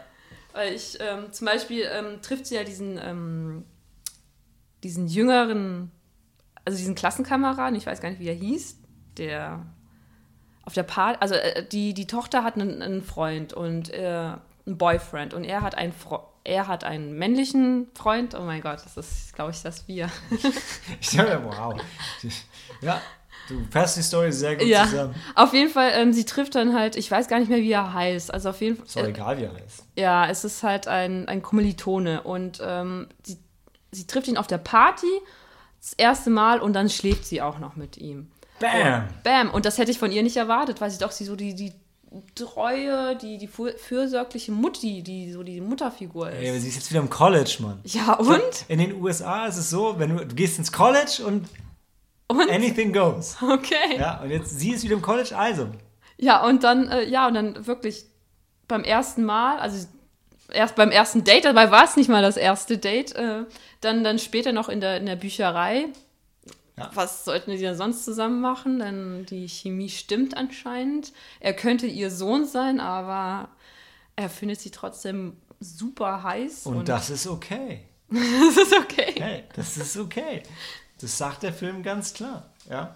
Nee, also, ja, die Story ist ein bisschen schwierig, ein bisschen in den Haaren, also extrem konstruiert. Ja. Äh, aber irgendwie war es okay. Ich glaube, es war das Bier. Äh, ja, es ist wahrscheinlich auch jetzt wieder. Weil ich muss, ich muss jetzt gestehen, da spreche ich für, ähm, tut mir leid, Cori, aber es, ähm, Cori und ich hatten ja den Plan gefasst, ähm, wenn unsere Bierflaschen leer ähm, seien, dann würden wir ähm, das, den Kinosaal verlassen. Mhm. Haben wir dann irgendwie doch nicht gemacht. Ich glaube, es lag an Coma Girl und ähm, weil wir doch ein bisschen länger dann gebraucht haben mit dem Bier, aber ja. Aber es lag auch am Coma Girl. Und daran, dass Cory Bier echt langsam trinkt, wahrscheinlich. Nee, diesmal war ich die. Was? Ja, Okay. Cori hat mir sogar geholfen. Cory hat dir geholfen, Bier zu trinken. Ja. Ah, Okay, that's a first. Mhm. Wie war der Star Wars-Dialog? Der Star Wars-Dialog. Es gab also irgendwann auf der Party, und ich, ich merke es gerade, weil bei IMDb hat irgendjemand das, das zurechtgewiesen, weil, also, ähm, also Diane wird dann halt auch, dann gibt es die, die krasse College-Bitch, die Diane aufzieht, weil die halt so alt ist und nicht dazu gehört Und, und, warum bla ist bla sie bla. eine Bitch? Weil man ihren BH sieht, ja. So, Ah, so okay. erkennt man halt Bitches in so Comedy-Filmen. Ja. Sie trägt nämlich so, die hat einen schwarzen BH und fast gar nichts drüber. Und daher weißt du, okay, die.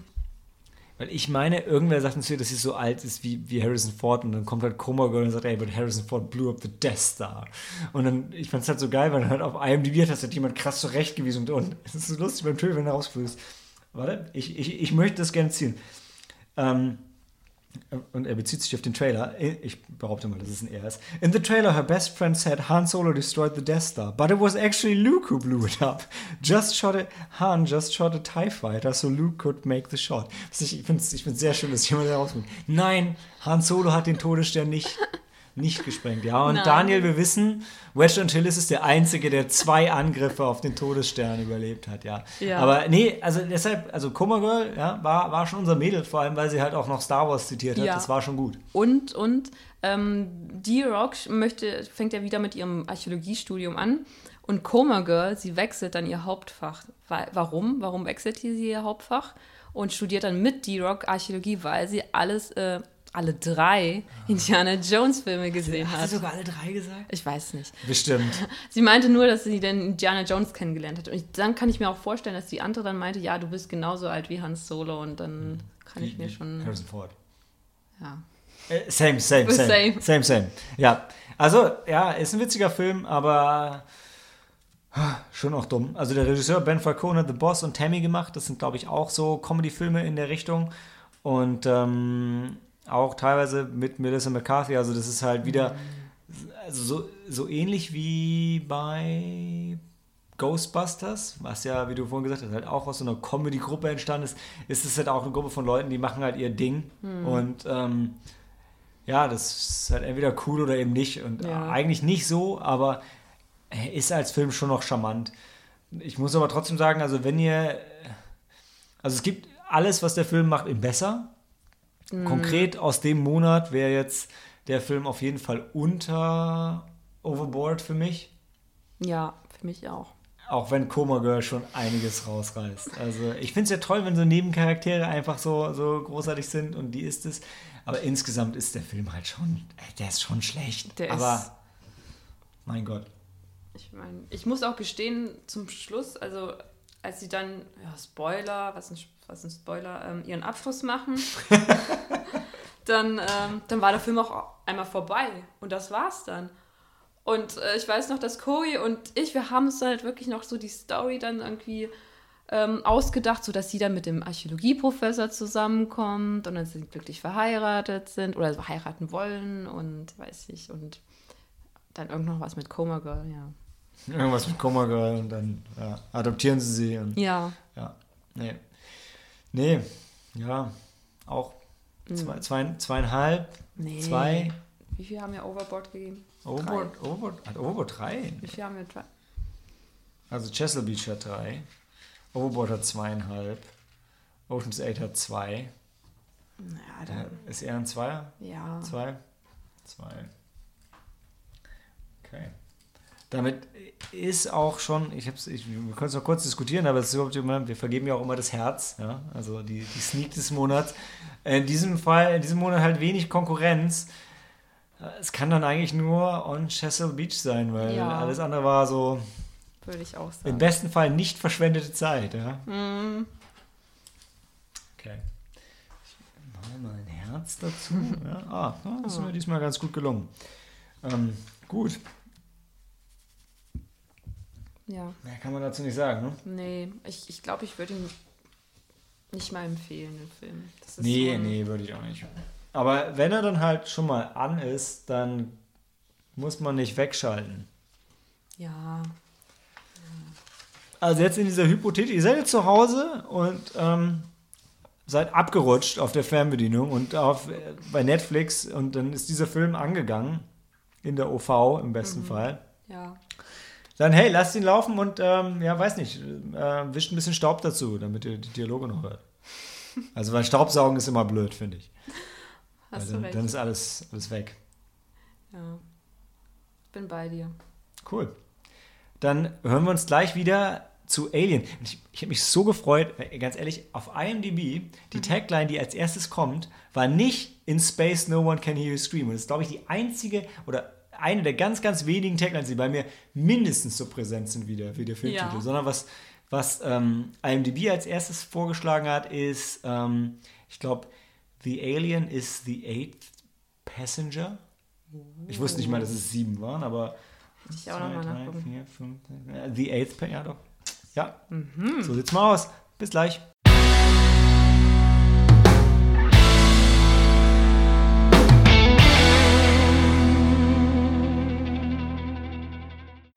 Alien, das unheimliche Wesen aus einer fremden Welt.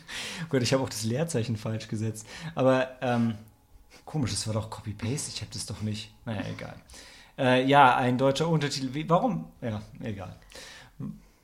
Ja. Ähm, Space Beast, oder? Wie hieß er im Original? Wie hieß er ursprünglich? War es Space Beast? Space Beast, ehrlich. Space. Ich meine, ich meine, es hieß ursprünglich Space Beast. Oh, jetzt lass mich keinen Scheiß erzählen. Irgendein ganz It's dumm. like der weiße Hai, but in space. ja, genau, genau. Ins- ja. Belassen wir es Star dabei. Beast. Star Beast. Ah, okay. Star knapp. Beast. Ja, genau. Äh, Alien. Helena, bevor ich noch mehr Quatsch erzähle, erzähl du uns doch, was passiert ist. in Alien. Alien.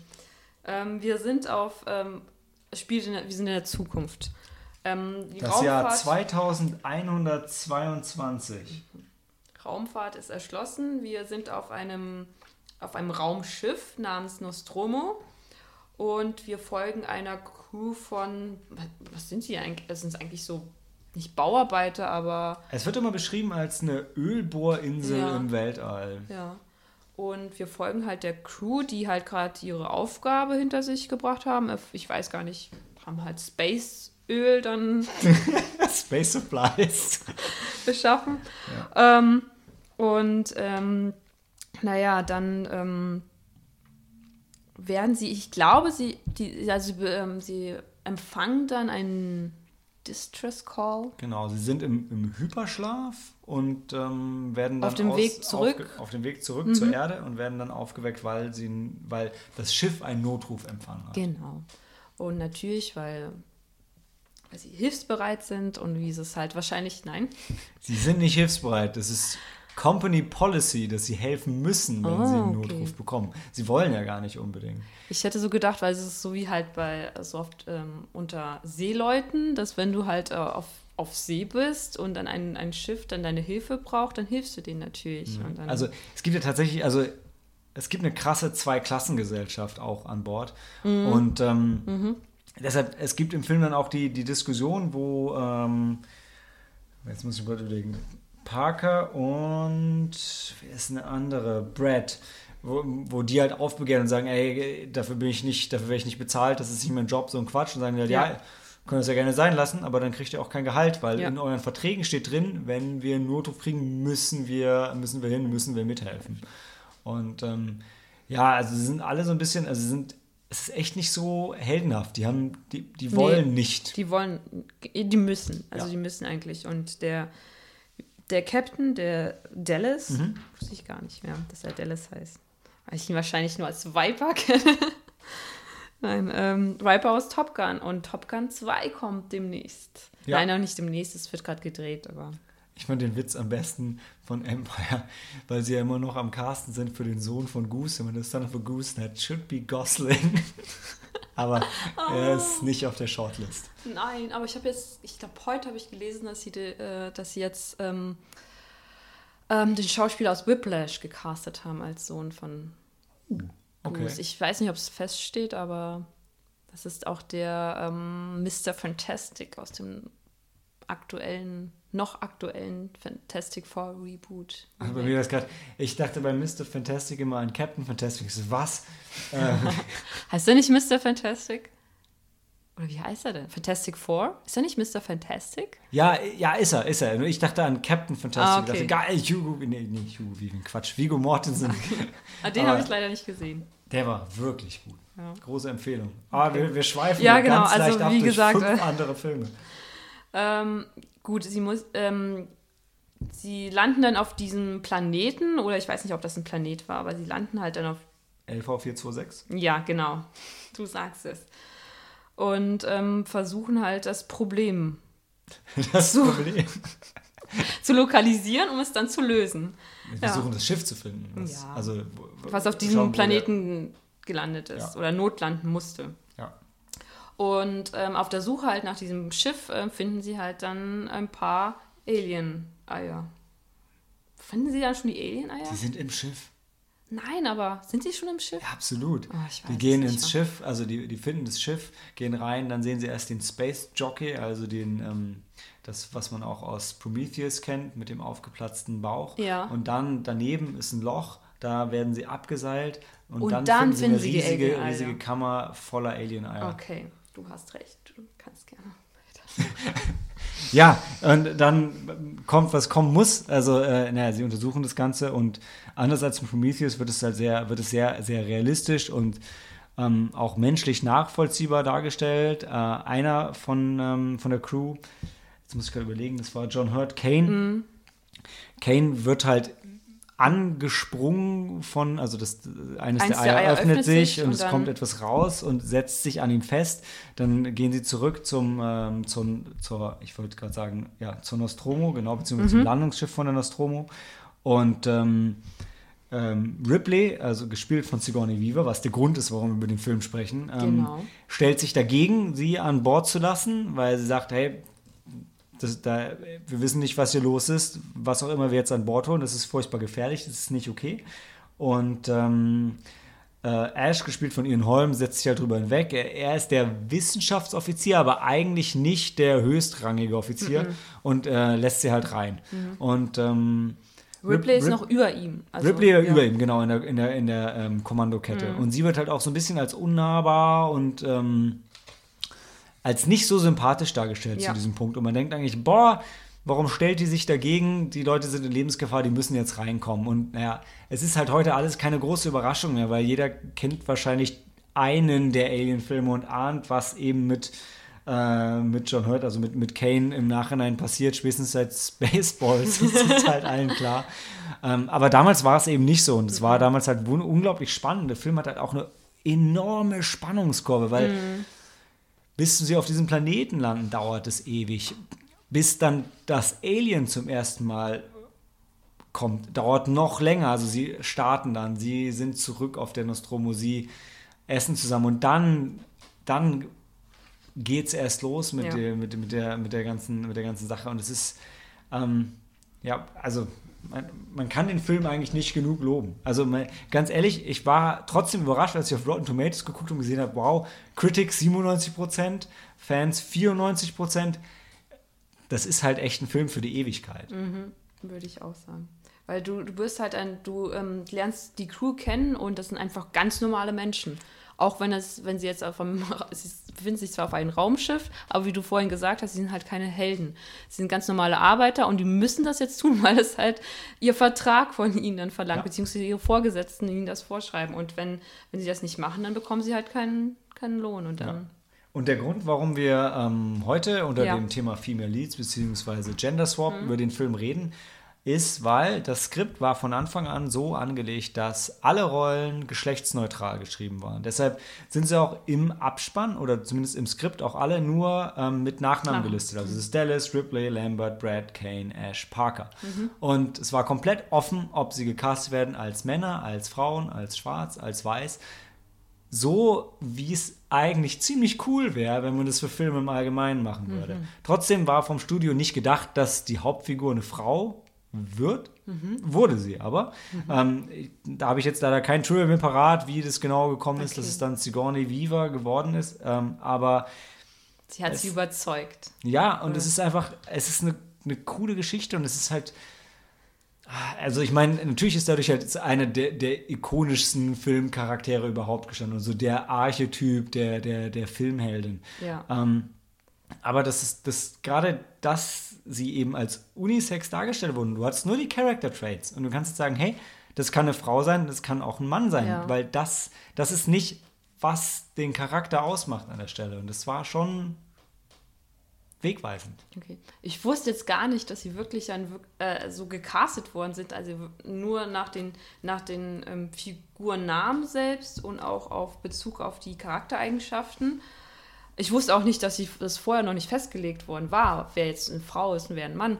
Aber mir war, ähm, aber ich finde, das macht den Film auch besonders aus, äh, dass Sigourney Weaver einfach eine Figur verkörpert, die, ähm, da ist es ganz gleich, ob sie Mann oder Frau ist. Wie du es gesagt hast, es- sie ist, das, ist, das ist eine Unisex-Rolle und ähm, sie ist einfach eine starke Persönlichkeit, ein starker Charakter und äh, sie bringt das sehr gut rüber und man kann, also ich weiß nicht, konntest du dich mit ihr identifizieren oder mit ihr?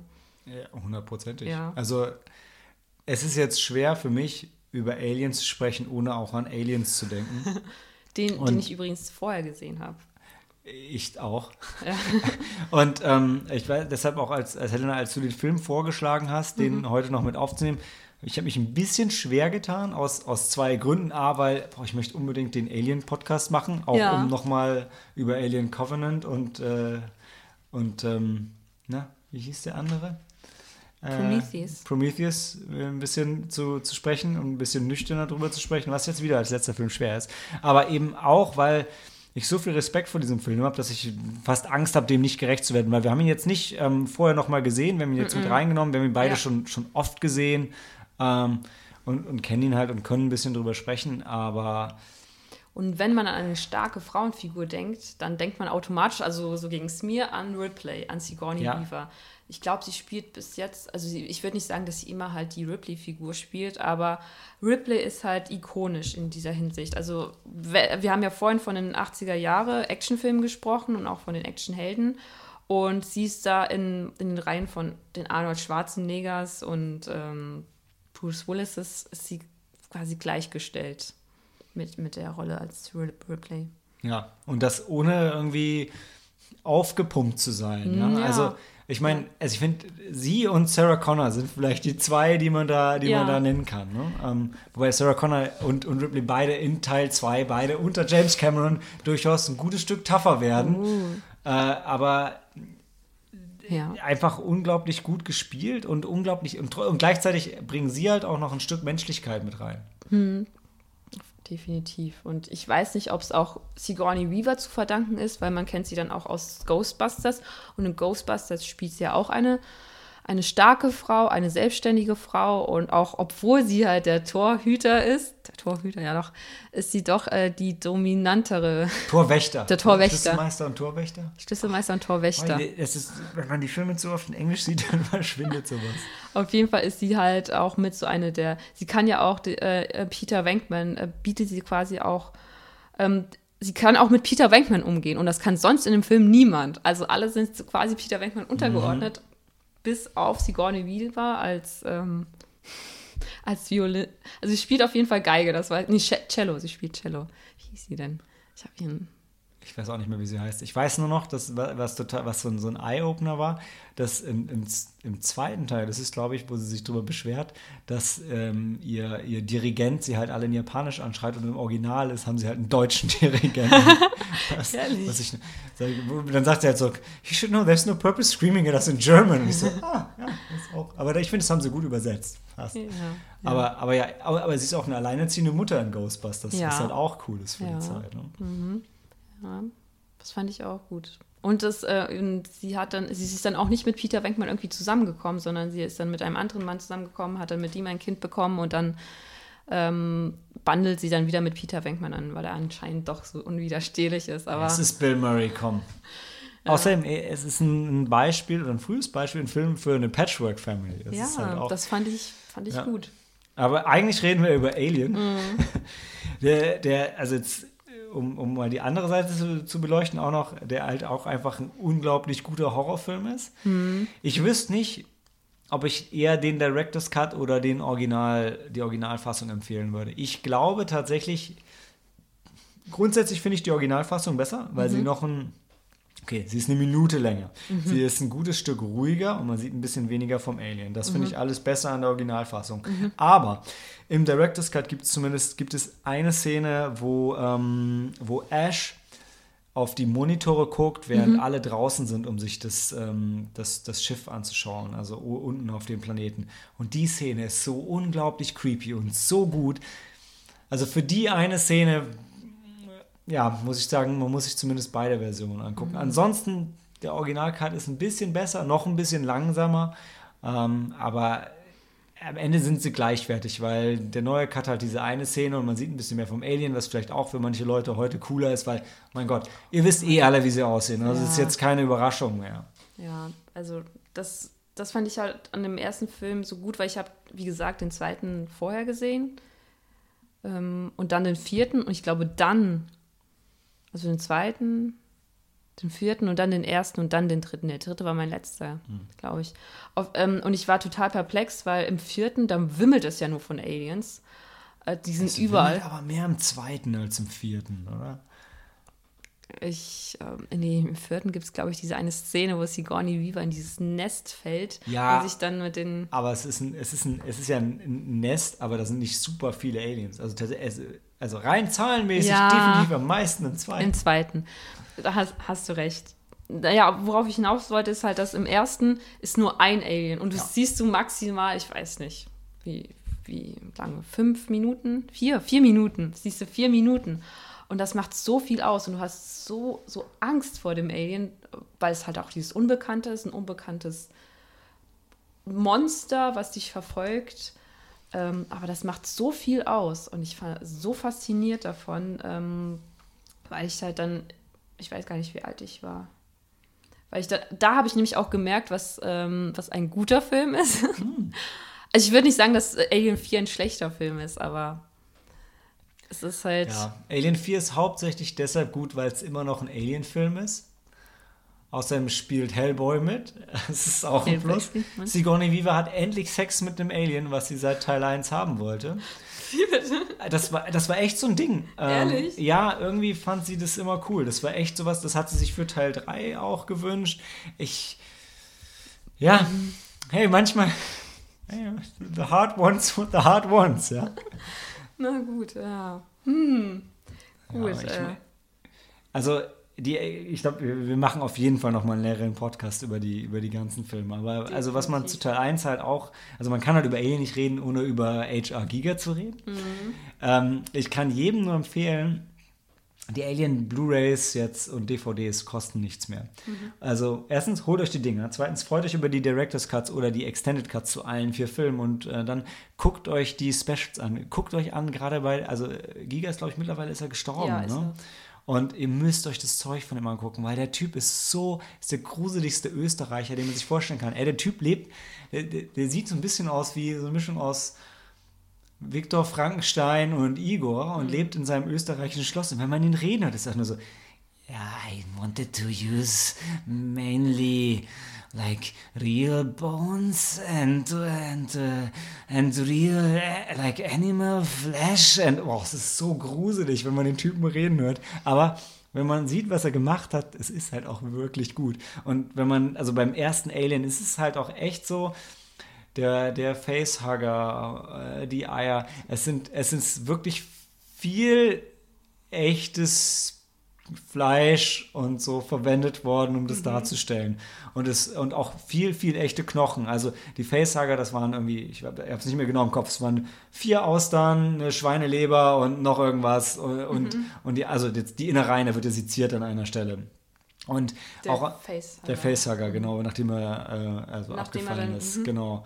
Und ähm, aber auch ansonsten die Strukturen bestehen viel aus Knochen und es waren auch teilweise wohl echte Knochen. Es wird auch so beschrieben, dass der, der, der Geruch, in Anführungszeichen Geruch, ja, manch einer möchte vielleicht sagen Gestank am Set, wirklich nicht schön war. Also mhm. äh, ja, es ist halt, was es ist, ne? Und mhm. ähm, der Film hat ein Budget von 11 Millionen, da ist halt irgendwann, da ist das Echte halt günstiger als das Künstliche manchmal, ne? Ja.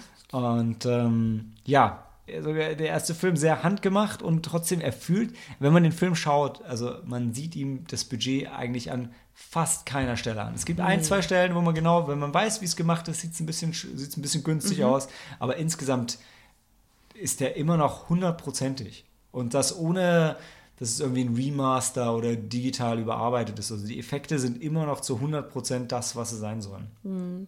Und auch da muss ich auch sagen, auch das Schiff, das Schiff, das ist quasi auch, ich, ich weiß nicht, wie viel da selbst gebaut worden ist, aber das Schiff sieht einfach auch so, so, so echt und auch so belebt aus. Es ja. ist nicht einfach so, es ist nicht so niegelnagelneu. Meinst du jetzt von außen oder von innen? Von innen. Von innen, ja. Es ist dieses, was heute unter Retro-Sci-Fi läuft. Also wenn man es guckt, man sieht halt, ja, das sind halt Lochkarten und ganz viele blinde Lichter und so. Ich weiß nicht, ob die Computer wirklich so aussehen würden. Aber andererseits weiß man auch, dass in der Raumfahrt halt relativ lang auf relativ alte Technologie gesetzt wird, weil was bewährt ist, funktioniert. Ja? Und wenn mhm. irgendwann die Zylonen kommen, dann sind wir alle ziemlich froh, wenn nicht alles digital ist. Mhm. So es mal aus. ja, ja. ja. gut. Was ich mega cool fand, also generell, was sich bei, bei den Alien-Filmen ja auch durchzieht, das ist, also, dass ich sagen, ein feministischer Film ist, aber also sind ja weibliche Hauptdarstellerinnen ja. und ab Teil 2 geht es halt um die, wird dort auch bei den Aliens das mehr thematisiert, dass es halt eine, eine Königin, Königin ist und die beschimpfen sich ja durchaus auch gegenseitig. Also ich meine, also ihr Satz, you ja. bitch. Also, okay. Und auch in Teil 1, der, der Hauptcomputer von der Nostromo heißt ja auch Mother. Ja. Und sie ähm, beziehen sich auch mal auf Mother, was ich bei dem Typ jetzt mega geil fand. Tatsächlich, man muss mal darauf achten, irgendwo gibt es eine, eine Plakette und ich glaube, der Computer heißt tatsächlich wirklich M-U-T-H-U-R oder so. Und deshalb nennen sie ihn halt einfach nur so sympathisch Mother, was ich ah. total gut finde. Aber weil am Ende kommt halt vor der Explosion der Countdown und, und Ripley schimpft halt und es ist einfach es ist einfach unglaublich gut gemacht und es ist also wenn der Film nicht Female Empowerment ist, weiß ich nicht was. Mm, ja. Und sie rettet die Katze. Jonesy. ja? Und es fühlt sich nicht dumm an, überhaupt nicht. Also, nee. Das ist einfach, das ist gut nicht. gemacht in dem Film, wirklich. Ich, ja, muss ich, ich, es gibt halt, ähm, wenn dann, wenn wir noch die zweite weibliche Darstellerin erwähnen sollten, die Lambert. Mhm. Ähm, am Anfang dachte ich ja, sie ist halt so ein bisschen, weil sie auch ein bisschen ängstlicher ist, auch ein bisschen nervöser. Und dann dachte ich, das ist, soll sie jetzt so als typische, typische Frau mhm. auftreten? Aber das tut sie eigentlich gar nicht. Weil es gibt auch viele, sie, es ist einfach nur ihr Charakterzug. Und ich glaube, ich, es gibt auch viele, viele Filme, also auch viele Filme, die halt auch männliche Figuren haben, die diesen Charakterzug tragen. Es gibt immer den Zweifler, immer den, den ja. bisschen den, den zögerlichen. Ja. Und es gab auch noch so einen leichten sexuellen Subtext, der im Film jetzt nicht mehr so dargestellt wird. Also im Film, was man von mhm. den Dialogen noch hört, ist, dass, ähm, dass Lambert auf jeden Fall mit dem, mit dem Captain Dallas was hatte. Aha. Weil, weil Ripley sie auch irgendwann darauf anspricht. Und ähm, es gab wohl auch eine, eine, eine, Szene, die da nie gedreht wurde, wo Ripley mit Dallas Sex hat. Also wo einfach so dargestellt hey, die sind jetzt für acht oder neun Jahre in Space. Ja, wie geht man dann damit um? Und okay. es war auch wirklich so dargestellt, ja, dann hat halt irgendwann jeder was mit jedem. Und das kann ja. natürlich auch wieder für Spannung sorgen. Und also im Film, wenn man auf die Dialoge genau hat, kriegt man zumindest die Sache Lambert, Dallas kriegt man noch so ein bisschen ja. mit. Und der Dallas einer der ersten ist, der auch irgendwann stirbt ähm, macht es mhm. halt noch ein bisschen klar, warum das sie halt besonders mitnimmt und warum sie nicht drauf klarkommt, dass ähm, Dallas halt anders handelt, als sie sich das wünschen würde, mhm. weil sie sich dazu auch noch, auch noch dann persönlich irgendwie verletzt fühlt. Mhm. Aber das wird halt so subtil dargestellt, kann man auch ausblenden. Aber, mhm. aber es ist halt schon schon auch Bestandteil. Also auch wieder diese soziale Zwei-Klassengesellschaft, dann kommt noch so ein bisschen Beziehung rein, aber, aber alles mehr so unter der Haube, mhm. ohne dass es so äh, thematisiert wird, ja. Kann ich mich gar nicht mehr dran. Also ich, ich habe, ich weiß schon, dass ähm, hier die einen da, der Parker und Brad, dass sie schon so die, so die Mechaniker und so quasi ja, so, so Low Class sind. Ja. Aber das so, das ich hatte immer so gedacht, weil die äh, Lambert, die ist doch auch, hat sie, ist sie, ist sie für ähm, die erste Hilfe zuständig oder sowas? Ist sie die medizinische Fachkraft da auf dem Schiff? Ich weiß es nicht. Ich mehr. weiß es auch nicht mehr. Ich weiß, also ich weiß noch nicht, ob konkret gesagt wurde, wer eigentlich was macht. Es ist halt sowieso krass. Also man muss sich das von den ähm, Proportionen auch vorstellen. Also ich glaube, die, die Nostromo ist schon hm. gigantisch groß und die hat halt auch noch einen Schlepper hinten dran, hm. der, da, der, der beschrieben wird als über einen Kilometer lang mhm. und die sind eine Crew von acht, acht, nee, sieben Leuten. Sieben. Und ähm, also die Dimensionen sind einfach irre. Also dann jetzt, du, du bist jetzt die, du bist jetzt die, die medizinische und ja, und du hast sechs, sechs Leute, für die du zuständig bist, und du hast halt aber ein Schiff, was irgendwie unendlich groß ist, also quasi eine ganze Stadt. Ähm, ja, ich glaube, eine Sache, wo wir dieses ganze, ähm, dieses ganze Gender-Ding heute diskutieren, ähm, was auch noch also Giga und Gigas Darstellung sind ja sehr sexuell. Die Facehugger sind auch sehr sexuell. Mhm, und mhm. sie, also sie imprägnieren, so wird es ja auch schön gesagt, ja, ihren, ihren Host auch immer. Ja. Und es war auch eine ganz bewusste Entscheidung für, mhm. für das, das war ein Horrorfilm, mhm. äh, wahrscheinlich primär männliche Publikum, das gerade eben nicht eine Frau Opfer wird, sondern ein Mann. Mhm. Und diese, dieses weil erstens dachten sie, ey, weißt du, diese Vergewaltigungsanalogie mit einer Frau ist zu plump. Mhm. Und wahrscheinlich ist es für die Männer noch unangenehmer, wenn es mit einem Mann passiert. Aha. Und ähm, finde ich halt, also finde ich eigentlich, finde ich halt irgendwie ganz cool, so als, als ja. Randnotiz noch. Ja. Weil, also ich, sie haben das Ganze noch ein bisschen zurückgefahren. Also die, wenn man sich die Originaldesigns von Giga von den Aliens anschaut, dann sehen die noch wesentlich sexueller aus als das, ähm, was dann im Film tatsächlich gezeigt wird. Mhm. Aber es ist schon noch da. Also die Facehugger sehen schon, also naja, machen wir uns nichts vor. Ja. Die sehen ein bisschen aus, als hätten sie, hätten sie eine Vagina mittendrin und ja, sie dringen mit Gewalt in den Rachen ein, ein. pflanzen die Eier ein. Ja, es ist schon, ja, da ist ja. schon was mit dran. Ja. Aber. Äh, und ähm, ja, äh, einfach ein interessanter Weg, den sie da gegangen sind. Und so auch, dass es halt auch eben so ist. Das ist halt erst, erst stirbt ein Typ. Es stirbt weder die Frau als erstes, noch der Schwarze, sondern der White Middle Class Guy. Ja. Und das, ich glaube, das war schon eine gute, bewusste Entscheidung. Das, Soweit habe ich auch gar nicht gedacht, aber es, es, gibt jetzt alles Sinn und es macht das im Film noch besser. Und ja, auch in der Diskussion Mann, Frau, Gender. Ja, und ich finde halt noch toller ist es halt wirklich, wenn man dann Teil 2 Teil zwei gerade dazu nimmt, wo, mhm. wo der Charakter von Sigourney Weaver einfach ganz toll weiterentwickelt wird, wo mhm plausibel dargestellt wird. Und das ist so, glaube ich, immer das Schwerste zu schreiben, warum irgendjemand zurückgehen sollte. Mhm. Und, aber ich finde, es ist realistisch dargestellt und wie sie dann wächst. Und ja, der zweite Teil, nicht umsonst ist es einer von Sneaky Mondays vier Lieblingsfilmen, auf die wir uns einigen konnten. Ja. Mhm. Den wir tatsächlich besser finden als Teil 1. Aber äh, Teil 2 kann nicht ohne Teil 1 existieren. Ja, doch, das stimmt. Aber ja, was soll man sagen? Außer guckt euch Alien an.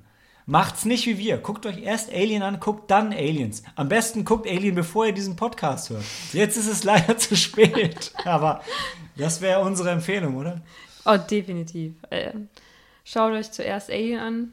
Freut euch über Sigourney Weaver und ihre Performance. Aber generell auch alle anderen waren halt. Es ist halt. Die waren alle gut. Ja. Alle dann schaut gut. Aliens. Dann schaut Aliens, dann Aliens. Alien 3. Alien 3. Ja. Schaut auch noch Alien 4. Resurrection, glaube ich. Ja. Und dann könnte ich aufhören. Dann Resurrection würde ich noch empfehlen, weil Resurrection ist von Jean-Pierre Jeunet und äh, hat auch mit einer, äh, ist auch mit einer meiner Lieblingsregisseure. Hat der fabelhafte Welt der Amelie gemacht? Hatte. Er hat Sind die deshalb so viele Schauspieler in beiden Filmen Ja, präsent? ja, ja. ja, das Gefühl hatte ich auch. Ja. Ja, tatsächlich, ähm, Alien Resurrection, so, so, ähm, so viel Blame der immer kriegt, greift, also er greift tatsächlich auch einige coole Sachen aus den Comics auf, die ich Mhm. ja schon ein paar Mal zitiert habe, die eigentlich ab Alien 2 ansetzen, Mhm. in, in, in sehr guter Form. Wie gesagt, dieses ganze sexuelle Ding treibt er auf die Spitze, wie es nur ein Franzose kann wahrscheinlich. Und Mhm. was aber ja, der Unterton war ja schon immer da und wie gesagt auch wirklich, auch von Sigourney Weaver gewollt und forciert. Also es ist Mhm. jetzt nicht aufgesetzt, die das da reingedrückt haben. Und er hat wirklich einige richtig, richtig coole Szenen. Ja, doch, auf jeden Fall. Und ähm, ich muss auch sagen, dass Joss Whedon auch ja mit am Drehbuch geschrieben Mhm. hat. Und Joss Whedon ist ja auch bekannt für seine weiblichen äh, Protagonistin und ähm, Buffy. Ja. Und, Und äh, gute Dialoge. gibt gute Dialoge. Und in Firefly, in Firefly sind so die, die wichtigsten, was heißt die wichtigsten, aber so die, ähm, die Mitglieder der Crew, die am, ohne die die Crew eigentlich nicht überleben könnte, sind halt ein, Frauen halt auf der Firefly. Ja, und alle anderen, alle männlichen Charaktere, die auch noch irgendwie ihren Teil dazu beitragen, haben halt weibliche Namen, also weiblich konnotierte Namen. Ah, stimmt. Ja. Weil du wei- weißt du, was Josh Whedon zu seinen Dialogen in Alien 4 gesagt hat? Weiß ich Er sagt, ja, ich, ich, er hat sie geschrieben und er meint, wie sie im Film rüberkommen, ist das komplett 180 Grad zu dem, wie er sich das gedacht hat. Also, äh, ich meine, du kannst natürlich was, du kannst was witzig schreiben und dann wird es ernst gesagt und andersrum. Und er meinte, die haben alles verdreht. Aber ey, trotzdem, Alien 4 ist immer noch gut. Und wer spielt noch Call? Äh, Winona Ryder. Winona Ryder, ja. Auch, ja, Auch Winona- Ja, damals. Nicht Kira Knightley, aber nah dran. Aber Wino- damals Damals nah Damals- dran. war aber äh, Kira Knightley wahrscheinlich noch zu jung. Ja. Und da war, da war auch noch der, ähm, der, der Dreiklang da. Ne? Das war Ash, Bishop. Bishop und Call. Und David. Und das war dann noch gut. Mhm. Und dann kam Prometheus. Nee, Quatsch, dann kam hier, doch. Nee, wie hieß er? Alien Covenant. Ellie, ja. wie er? er? Nee, es war nix. Es hat auf jeden Fall nicht mehr zum Alphabet gepasst. Ja. Oh Gott, wie jedes Mal, wenn wir über Alien Covenant reden, verlässt uns der Intellekt, äh, genau wie sein Regisseur. Ja, also Ridley Scott-Filme sind manchmal großartig und hier besonders. Mit einer der besten Ridley Scott-Filme, wenn nicht sogar der beste. Es wäre wirklich, also wenn man über Ridley Scott redet, ist wahrscheinlich ist es, am Ende ist es eine Diskussion zwischen Alien und Blade Runner und dann ist es vielleicht eine Geschmacksfrage. ne? Ja. Ähm, bei mir wäre es Alien, aber Bei mir wäre es, glaube ich, auch Alien. Ja, wahrscheinlich, weil wir zu jung sind. Wenn wir damals schon älter, wenn wir damals alt genug gewesen, um Blade Runner direkt so zu nehmen, wie er ist, dann. Weil Blade Runner hatte halt nicht das Blade Runner Sequel, so Blade Runner This Time It's War. Dann, dann hätten wir wahrscheinlich auch Blade Runner. Also wenn Blade Runner ein Sequel wie Aliens gehabt Ah, okay, verstehe. hätte, dann, äh, Dann, ja, wären wir wahrscheinlich ja, an Bord gewesen. ja, Aber, und, aber damals fand ich ihn auch doch recht zäh und ein bisschen langweilig. mega langweilig, ja. Alien dagegen war schon immer gut, nur Aliens war immer cooler. Ja. Ja, der coolere jüngere Bruder. Oder Schwester. Oder Schwester. ja jetzt, müssen jetzt müssen wir uns entscheiden, reden wir noch über Deadpool 2 oder nicht? Wenn du magst, haben wir noch die Zeit. Ja, wir können noch über Okay, Deadpool 2 dann, reden. dann reden wir noch über Deadpool. Dann sehen 2. wir uns äh, gleich wieder zu Deadpool 2.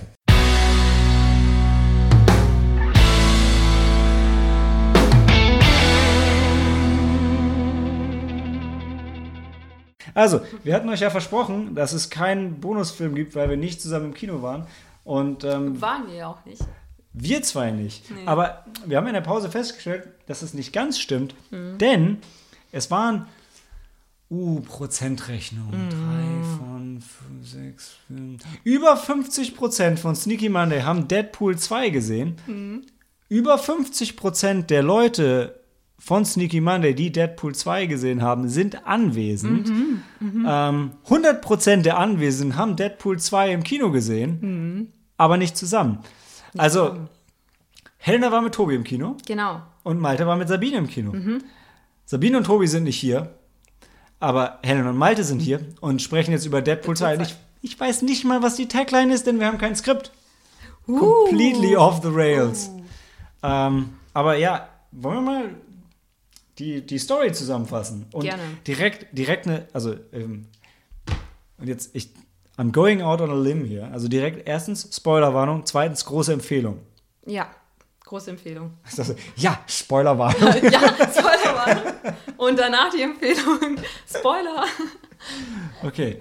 Helena, erzähl doch mal, worum es geht. Worum geht es? Also Deadpool. Nach Deadpool 1 ähm, ist Deadpool quasi jetzt zum Auftragskiller geworden, mutiert. Also Deadpool war immer Auftragskiller. War Ryan Reynolds davor? war schon immer Auftragskiller. Ah, stimmt, in der Bar. Auf jeden Ding. Fall. Ja, gut, das war sein Ding. Aber Deadpool macht jetzt halt weiter und er kümmert sich halt um die äh, Fälle, die sonst keiner annehmen möchte. Und damit ist er auch soweit ganz zufrieden. So wie er halt ist als Deadpool. Und äh, naja, ähm, ähm, das aber das nächste, was ansteht, ist ähm, seine Freundin und er, Vanessa, die heiße Vanessa, die halt auch bei Firefly mitgespielt hat, eine der starken Frauenfiguren, die Joss Whedon geschrieben hat. Und ist übrigens eine ganz tolle Schauspielerin. Spielt auch bei, ähm, ist quasi auch pa Teil des DC Universe, wenn auch nicht DCEU, weil sie ist die Freundin von ähm, dem jungen Commissioner Gordon in, in Gotham. Und da spielt die Serie. Sie, die Serie, genau. Ah. Und da spielt sie, ah, wie heißt sie noch? Ich weiß es nicht. Ich weiß nur, dass sie, äh, ähm, sie ist ähm, die, äh, die, oh, wie heißt sie denn bei Firefly? Das ist richtig gut. Wir sind so gut ohne Skript. Wir sind sehr gut ohne ja. Skript. Also Mel ist der Dings und sie ist Inara. Inara. Genau. Sarah, sie ist die Companion aus Firefly. Genau. Und damals war sie schon so hübsch und sie ist es immer noch. Mhm. Und sie ist, glaube ich, um keinen Tag gealtert. Ähm, naja, ähm, also Deadpool ist heiß begehrter Auftragskiller, hat, äh, lebt noch glücklich zusammen mit seiner Freundin, aber dann, ich weiß nicht, soll ich das jetzt schon, ich, es passiert ja auch quasi zu Beginn. Also der, der Trailer, der euch glauben lässt, das wäre eine Fortsetzung der Liebesgeschichte von Teil 1 und der euch glauben lässt, das wäre die Story von Deadpool und X-Force, ist ein bisschen misleading. Und ja, wenn ihr den Film nicht gesehen habt, dann, dann, dann schaltet jetzt aus. Ja, schaltet jetzt am besten aus und schaut euch den Film an. Ja. Er läuft noch im Kino, das weiß ich. Äh, und ansonsten holt euch die DVD, die Blu-ray, Blu-ray, Blu-ray zu empfehlen. Vor allem, weil vor ein paar Tagen Canada Day war, war Canada Day oder ich weiß nicht, ob es ein offizieller Feiertag ist. Ich gucke dich nur so Fragen an, weil ich nicht weiß, worauf du hinaus willst. Weil Ryan Reynolds kommt aus Kanada und ja. ist das Beste. Was, ist es auch einer der Gags, den, der in Deadpool gebracht wird. Äh, dann Kanada, was hat denn Kanada Gutes hey, hervorgebracht? Außerdem ist es, Moment, aber du redest von Canada Day, aber du weißt, was heute ist. Und ist wie kann es eigentlich sein, dass wir nicht über Independence Day sprechen? Oh mein Gott. Wenn Daniel hier wäre, ähm, mm. dann wäre es klar. Dann ja. sähe es anders aus. Naja, ähm, schaut euch den Film an. Und jetzt gehen wir in den Spoilerbereich. Denn ähm, gleich zu Beginn, Deadpool und seine Freundin Vanessa möchten eine Familie gründen, denn es ist ein Familienfilm. Und äh, Deadpool, und das fand ich, das fand ich besonders toll, muss ich sagen, denn Deadpool wollte anscheinend schon immer Kinder haben und sonst ist es ja immer andersrum, dass die Frau eigentlich zuerst Kinder haben möchte und dann der Mann, der Mann. Aber diesmal Vanessa sagt, okay, Deadpool, jetzt sind wir bereit zum, zu unserem Jahrestag. Okay, Mach mir ein okay, Baby. Wait, wait, oder? Also, sie nennt ihn nicht Deadpool, oder? Red nennt sie ihn. Red. Mhm. Red. Kiss me like you miss me. me. genau. Und ja, dann sind sie bereit, um eine Familie zu gründen. Und das ist auch schon Spoiler, würde ich sagen. Ich weiß nicht. Das ist aber nicht der Spoiler, den, auf den Nein. ich hinaus wollte. Ja. Der ist, dass sie danach direkt umgebracht wird. Danach wird sie direkt umgebracht. Weil Deadpool, der, davor wird noch gezeigt, wie er verschiedene ähm, Gangster dann eliminiert. Und einer ist halt mit so der Schlimmste von allen. Man weiß auch zu Beginn nicht, warum er so schlimm ist, aber man findet das danach heraus. Er ist halt der Schlimmste und der Furchtbarste von allen, weil er halt Vanessa umbringt. Und das ist halt für Deadpool. Das ist ein No-Go. Das ist ein No-Go. ein klares No-Go. Denn, und da, ähm, da taucht dann auch zum dann der Begriff, da würde man auch sofort auf den Begriff Fridging dann ansprechen. Den könnten wir jetzt auch ansprechen. Ja. Den haben wir jetzt gelernt. Also ich habe ihn jetzt vor kurzem gelernt. Fridging, äh, Fridging bedeutet, dass ähm, eine männliche Hauptfigur ähm, es dadurch motiviert werden kann, dass, ähm, dass eine weibliche Hauptfigur oder quasi seine, sein, seine, sein Love Interest wird umgebracht und dadurch motiviert es den, die, die Hauptfigur halt äh, mit dem weiterzumachen, überhaupt dann zu einem besseren Menschen zu werden. Genau, also es ist, wenn, wenn eigentlich eine, eine, eine der weiblichen Hauptfiguren geopfert wird, nur um dem männlichen Protagonisten zu ermöglichen, Gefühle zu zeigen, mhm. beziehungsweise nur um die Handlung voranzutreiben. Und Final Fantasy VII. Boah, hart. Also ich bin ja kein Final Fantasy Fan und schade, dass Cory jetzt nicht hier ist, aber der Tod von Eris, hm. der wird von den meisten, ich, also ich, ich habe jetzt Final Fantasy VII nicht gespielt, aber die, ich glaube, die meisten Leute feiern das eigentlich sehr für diesen Twist und ja. diese emo, die emotionalen Rollercoaster-Ride. Kann ich nicht kommentieren, ob das jetzt das Ding ist, was Cloud Drive motiviert dann. Nee, aber wahrscheinlich den Spieler. Es ist Fridging on another level. Wow. Oh. Mindfuck. Mhm. Ja. Ah, okay, na gut. Vanessa stirbt und äh, für Deadpool bricht eine Welt zusammen und ähm, er versucht sich auch umzubringen, aber es gelingt ihm halt nicht, denn er ist ähm, fast unsterblich. Fast unsterblich. Und ähm, von, wird, von wem wird er dann zusammen Kolossus. Kolossus, Kolossus kommt, ah, sammelt ah, die ganzen Einzelteile ein ja, und baut ihn wieder zusammen ja. und baut ihn auch auf und, und, dann wird er Teil der X-Men. Hm. Endlich. ähm, ja. Ja. Und ähm, naja, dann ähm, ist er quasi auf der Suche nach einer Familie, weil er wollte mit Vanessa eine Familie gründen und ähm, da er nicht sterben kann und somit auch nicht zu Vanessa zurückkehren kann, so ich weiß nicht, so dass es ist nicht das nächstbeste, was er dann machen kann, aber es, ähm, seine Zeit ist halt noch nicht gekommen. Und deshalb muss er ähm, noch, was heißt, er muss weiterleben, aber naja, er sucht dann quasi eine Leute, die auch, halt auch eine Familie brauchen oder Menschen oder Mutanten, die eine Familie brauchen, um dann halt weiterzuleben. Und dadurch, in, und ähm, was entspinnt sich dann? Dann, dann kommen es werden verschiedene Elemente, also X-Men, X-Men treten auf, ähm, ein Terminator-Plot wird noch eingebaut, äh, dann ähm, ähm, was noch? Alles. Alles, was geht.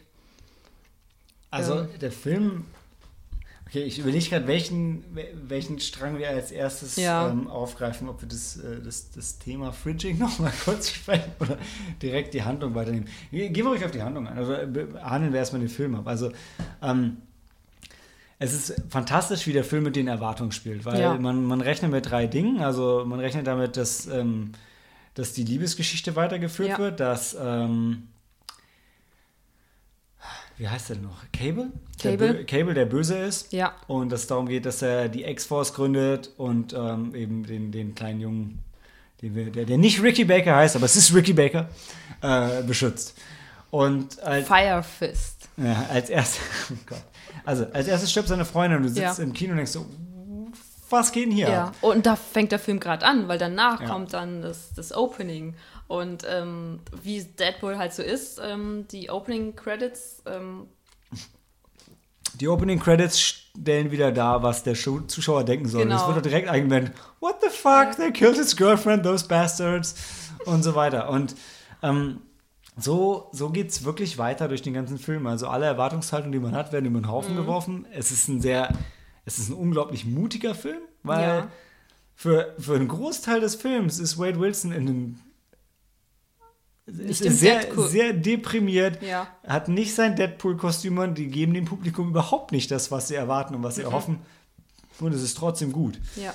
Ähm, dann stellt er die X-Force zusammen, die direkt in einer Ab Szene komplett über den Haufen geschmissen werden.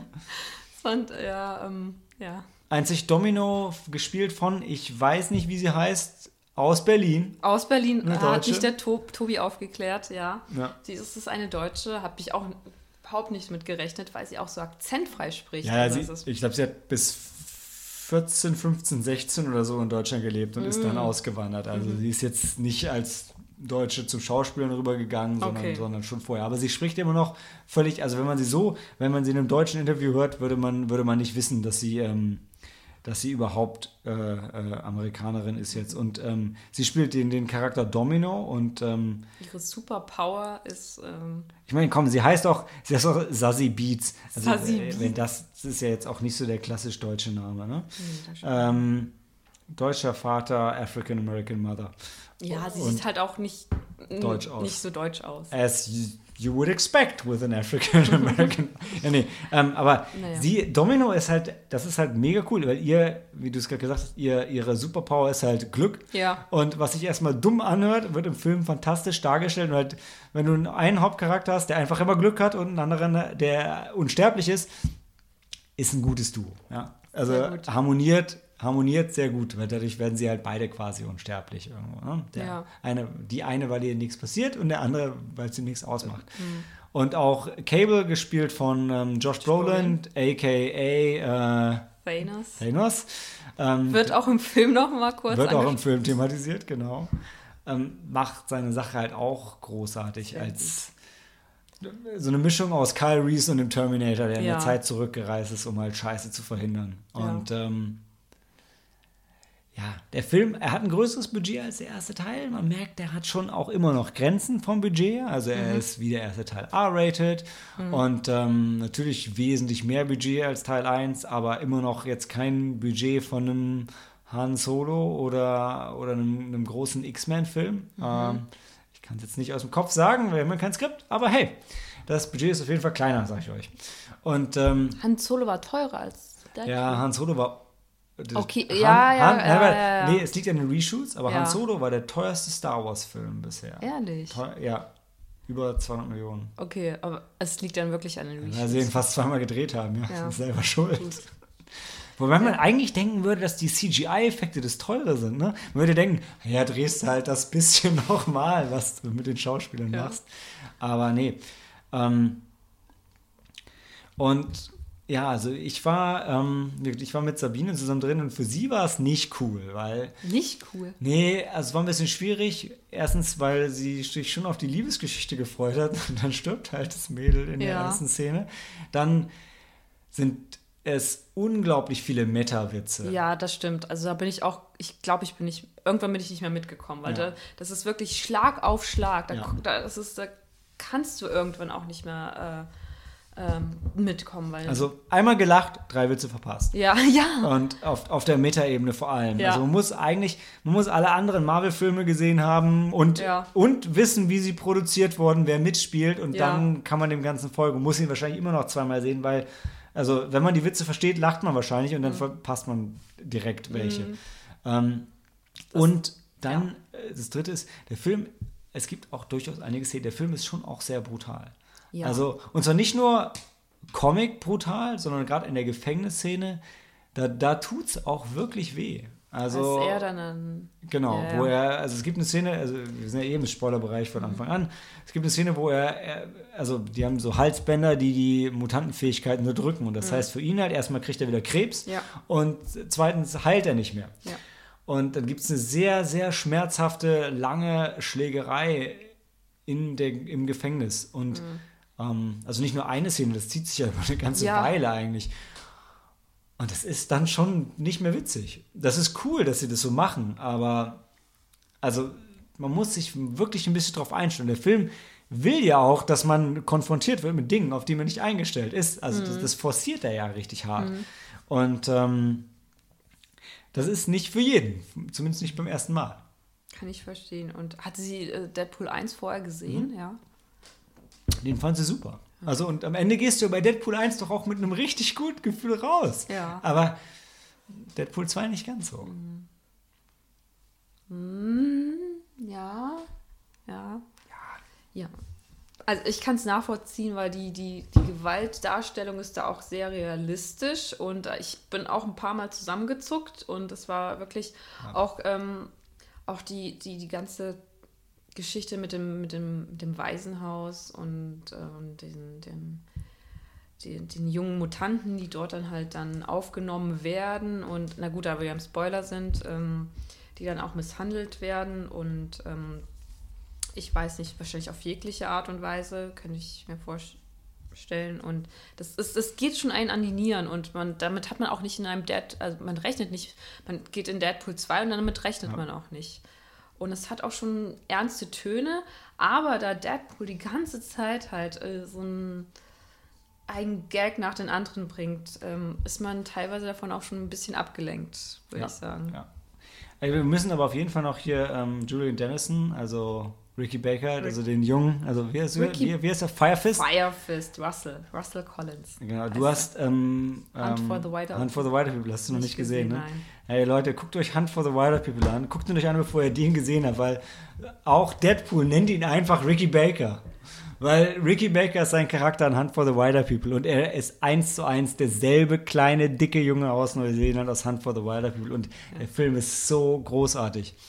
Ähm, ein Taika und Waititi. Ich, ich muss mir gerade mal kurz, genau, Taika Waititi und ich, du musst mir, sein, sein Bild auf IMDb ist so geil. Guck den Jungen auf IMDb nach. Es ist, der ist so witzig und so sympathisch.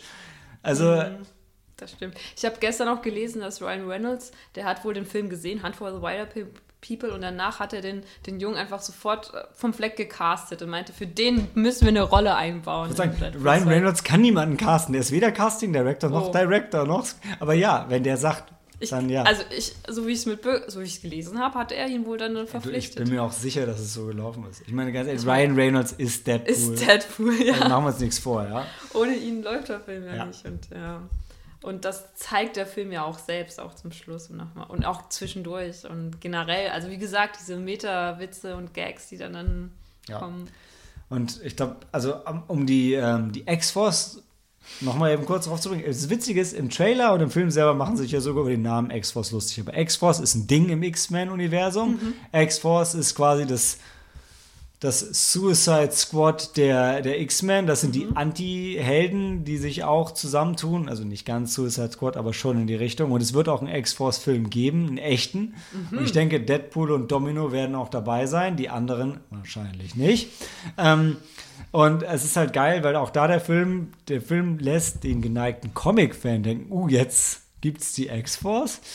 Hm, nicht so ganz ist die, die, die andere Finte im Film, die aber auch sehr, sehr cool gemacht ist. Ja. Und, ja. Also da wir schon im Spoiler-Bereich sind, ich.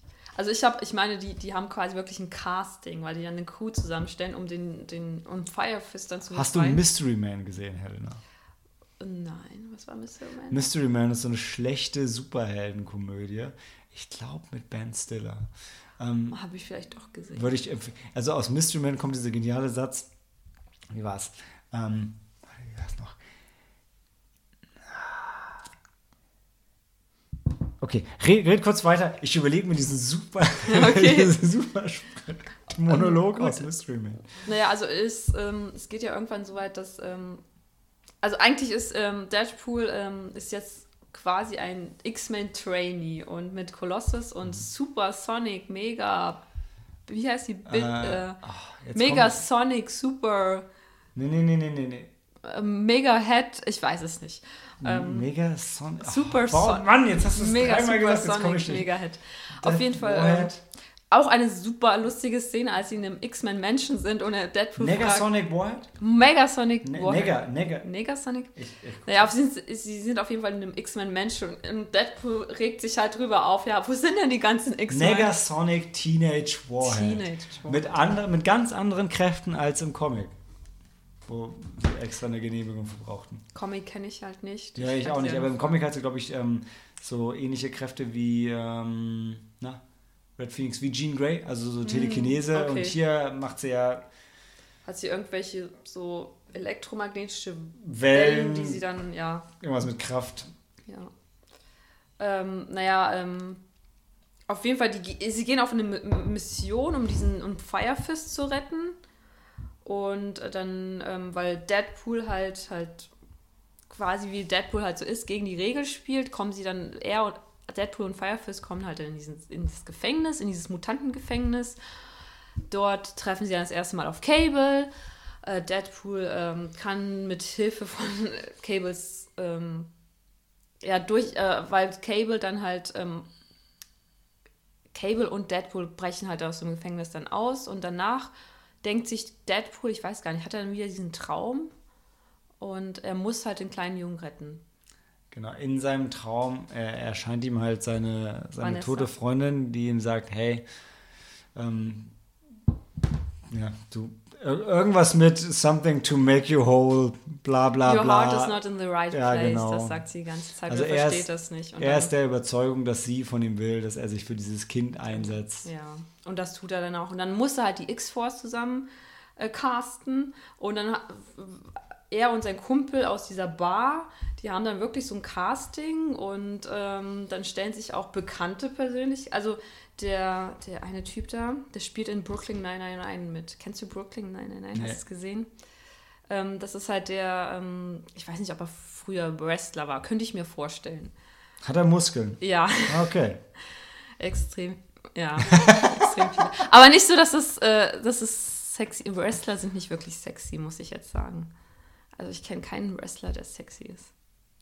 Gut, das ist jetzt deine Meinung. Ja. Ich weiß, eine unserer Hörerinnen ist Fan von einem ganz bestimmten Wrestler gewesen. Ähm, ja, ich weiß auch eine, ähm, warte, ein Fünftel von Sneaky Monday ist auch Fan von einem bestimmten Wrestler. Ich weiß, wie er aussieht, ich weiß leider nicht. Ist es Tobi? Ist es, to ist es Tobi, oder? Tobi ist Fan von einem Wrestler, ich hab's geahnt. Okay, dann. 50% der weiblichen Sneaky Monday ja. Moderatoren ja. sind Wrestling-Fans. Sind Fan von einem, von einem Wrestler. Ich, Kannst du sagen, wer? Ich also weiß, jetzt nicht, welcher Wrestler. Ich weiß, wie er aussieht. Ah, ist das so ein großer Typ mit Muskeln? Ja. Ah. Und langes schwarzes Haar hatte. Ah ja, okay, der Undertaker? Nee, nicht der Undertaker. Nicht der Undertaker. Undertaker sagt mir, so, so ein jüngerer, also der ist, ist ein recht jung und gerade populärer. Jetzt? Ja, ja, okay, jetzt, jetzt ist, also ja. Ja, aber egal. Ähm, also ihn kennt man halt aus, auch aus die Ex wie heißt der denn? Expendables? Extended Expendables, was meinst du? Der Actionfilm mit den ganzen alten Actionstars? Genau. Er spielt bei Expendables mit, er spielt bei Brooklyn 99 mit, den kennt man eigentlich auch. Ja. Und er hat auch die, ähm, diese, ich glaube, er hat auch Werbung für dieses Old Spice gemacht. Ich weiß nicht. War der aus Lost? Ist er aus Lost? Ich, okay. Der Typ aus Lost. Aber ihn kennt man. ihn kennt man und dann den anderen Typen, den kennt man aus ähm, der äh, aktuellen It-Verfilmung. Er spielt den äh, Pennywise. Ja, der andere Skarsgård, ne? Der andere Skarsgård. Kennt man die anderen Skarsgård? Ach doch, den anderen Skarsgård kenne ich zum Beispiel aus ähm, Tarzan. Beziehungsweise. Und, ähm, True Blood. Edward Norton, oder? Nein, Edward Norton, nee, so keine. Bin ich gerade. Boah, das wird richtig, das wird richtig schlimm. Okay, warte, wir müssen jetzt mal ganz kurz Nein, aufarbeiten. Auf jeden Fall äh, Deadpool und sein Kumpel mit der Brille da, ich weiß gar nicht, wie er heißt, seinen Namen habe ich schon vergessen. Die casten halt an, ähm, ein, eine Truppe zusammen. Ich weiß nicht, wie der eine heißt, also äh, es ist halt Also Alexander Skarsgård spielt Eric Northman, so heißt er nicht Edward Norton. Eric Northman. Und Alexander Skarsgård spielt auch Tarzan? Ja, da bin ich mir relativ bin ich mir relativ sicher. Ja, weil ich weiß, Tarzan habe ich gesehen, also den mit Samuel Jackson und Margot Robbie und der war. Ja, ja, genau. genau. Ja, ja, ja. So, aber eigentlich. eigentlich aber eigentlich ja, reden wir von dem anderen Skarsgård, der ähm, ja. Pennywise spielt. Ja, genau. Und ähm, er wird gecastet. Dann wird noch Bill der Skarsgård. Bill Skarsgård. Dann, ähm, dann ja. wird wahrscheinlich noch irgendwie so ein, so ein K-Pop-Star, also sah er auf jeden Fall aus, gecastet, der mit dem langen Zopf, der. Mhm der dein Alien ist, äh, anscheinend. Weiß ich, Domino wird gecastet, ähm, The, The Vanisher wird gecastet. Ist sehr gut. The Vanisher, das war der Unsichtbare, ne? Das war das, ja. Das ist gespielt von Brad Pitt. Ja. Geil. Ja, also der gut. Cameo ohne einmal. Der war super gut. Und dann gab es Peter und. Ähm, Peter war der, der am Ende überlebt, ne? Nee. Domino überlebt. Ja, nein, After Credit Scene, Deadpool rettet Peter. Ach so, ja, ja, ja, dann, dann Peter überlebt auch.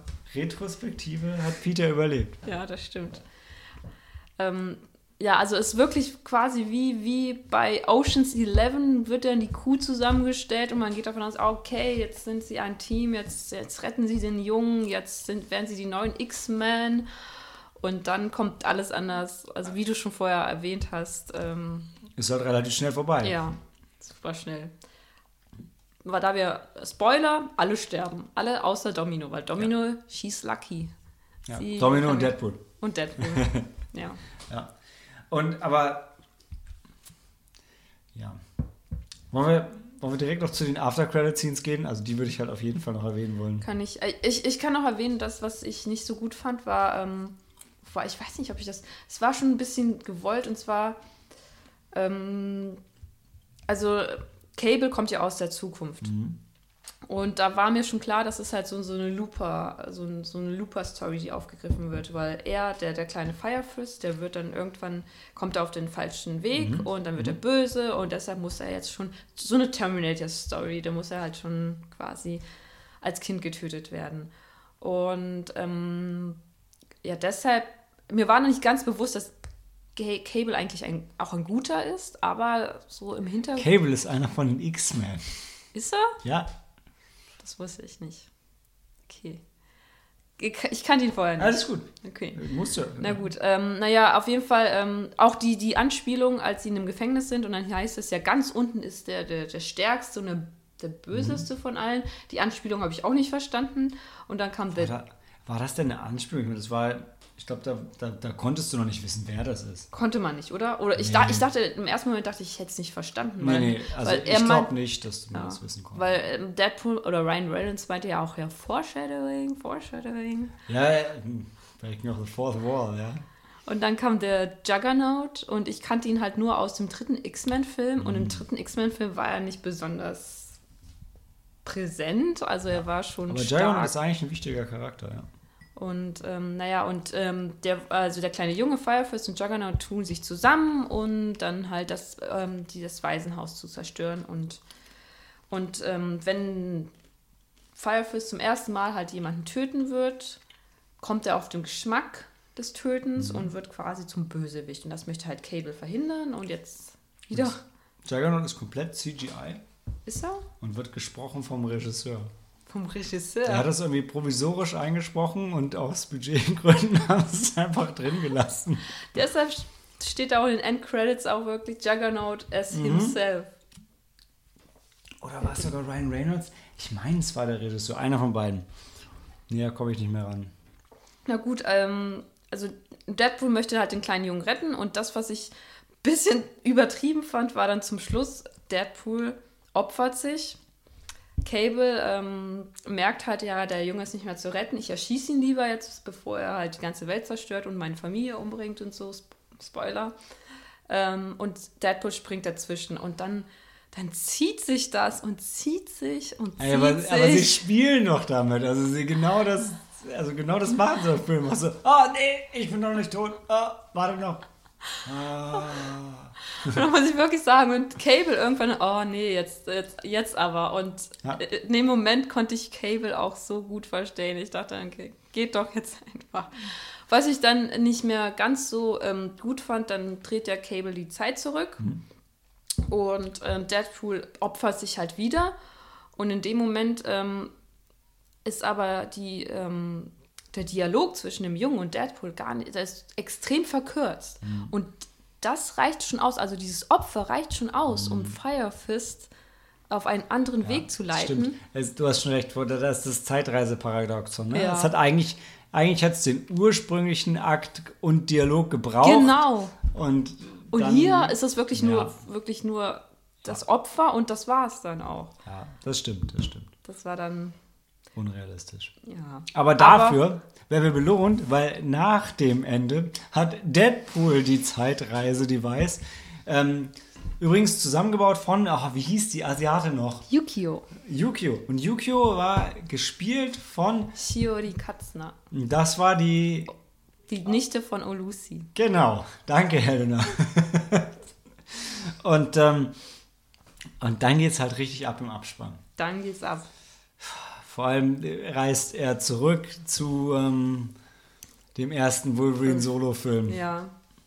Und er schießt einfach Ryan Reynolds. Das ist so gut. es gab ja, es gab wohl auch Überlegungen, dass er in der Zeit zurückreist und Hitler erschießt als Baby. Das war ihm zu krass. Er sagt, na, wenn er ein Baby umbringt, ist vielleicht nicht so cool. Okay. Aber es hat ja trotzdem irgendwie in den Film geschafft, weil Deadpool meint ja dann zu Cable, ja, warum bist du nicht in die Zeit Ja. zurückgereist und hast. Hast Hitler. Ja, genau. Aber, da, da hatten sie dann doch, das war ihnen dann doch zu tough, das auch einzubauen. Das haben sie weggelassen deshalb. Ähm, mm. Aber. Kann ich verstehen, weil Deadpool ja auch die ganze Zeit sagt, du kannst ja Firefist nicht töten, er ist ja noch ein Kind. Er ist ja noch ein Kind. Ja. Hm. Aber ja. in dem Fall weiß man ja, ja, ja, ja stimmt, ja. Ja, ja aber man weiß ja nicht, ob Firefist nicht zum zweiten Hitler wird. Ich, ich wollte sagen, genau, also ich, ich wollte gerade sagen, bei Hitler weiß man, wie es ausgeht, aber ähm, Cable weiß ja auch, wie es mit Firefist ausgeht. Also hast du natürlich recht. Ah, schwierige Geschichte. Ja. Mhm. Deshalb gut, dass sie es rausgenommen haben. Ja. Na gut, also Deadpool reist zurück und ähm, in den ersten Wolverine-Film und bringt ähm, quasi sich selbst um. Ja. Er schießt Ryan Reynolds, mhm. wie er für die Rolle unterschreibt. Nee, nee, äh, er schießt Ryan Reynolds, wie er für die Rolle für Green, Green Lantern, Lantern unterschreibt. Boah, der, oh, der Tod fürs DCEU, ey. Wobei Green Lantern ist, glaube ich, nicht mehr Teil vom DCEU. Ich glaube, den haben sie eh geredconnt. Ähm, genau, und er redconnt auch den Tod von Peter von den X-Force. Also wir sind halt total offen, ja. wenn jetzt der X-Force-Film kommt, ob Peter vielleicht dabei ist. Warum auch immer. Warum? Warum? Warum auch immer? Weil ich glaube, weil alle Peter so cool fanden. Das war der Typ von der X-Force, der eigentlich nichts konnte. Ja, aber da war doch auch der, der Taxifahrer, der war doch auch da. Aber der, der konnte hat... genauso wenig. Aber der hat auch überlebt, oder? Der hat auch überlebt, dem ja. Dem ist nichts passiert. Ja, nee, dem ist nichts passiert. Der wird auch nicht Teil der X-Force, glaube ich. Schade, schade. Ja. Und die X-Force würden dann auch von Fox kommen, mhm. nicht wahr? Genau wie die X-Men. Sein, ja. ja. Aber sind die X-Force dann Deadpool, Cable, Domino? Wer war da noch dabei? Peter. Peter. Ich, ich habe keine Ahnung, ehrlich gesagt, wer die X-Force alles ist. Wolverine ist öfter mal Bestandteil von der X-Force, aber wir wissen alle, dass Hugh Jackman das auf jeden Fall nicht wäre. Hm. Weil Hugh Jackman gesagt hat, er hört auf er würde höchstens nochmal Wolverine spielen, wenn das MCU und das X-Men-Universum zusammenkommen würden. Mhm. Das kommt nur, wenn der Marvel-Fox-Deal durchgeht und das wird noch mindestens bis Mitte nächstes Jahr dauern, wenn es überhaupt kommt. Okay. Hm? Kartellrecht. Ah. Gut. Aber da kann ich auch verstehen, warum X, äh, warum ähm, X-Men, äh, Wolverine auch so oft dann rezitiert wird in im Deadpool 2. Ja, die sind eng verwoben. Also ja, Deadpool und Wolverine. Deadpool okay. und Wolverine hassen sich. Die, Ach, die hassen sich? Ja, total. Okay. Ich meine, die haben ja auch dieselben Superpowers, also sind natürlich Gegenspieler. Hm, okay. Hm, gut, verstehe ich.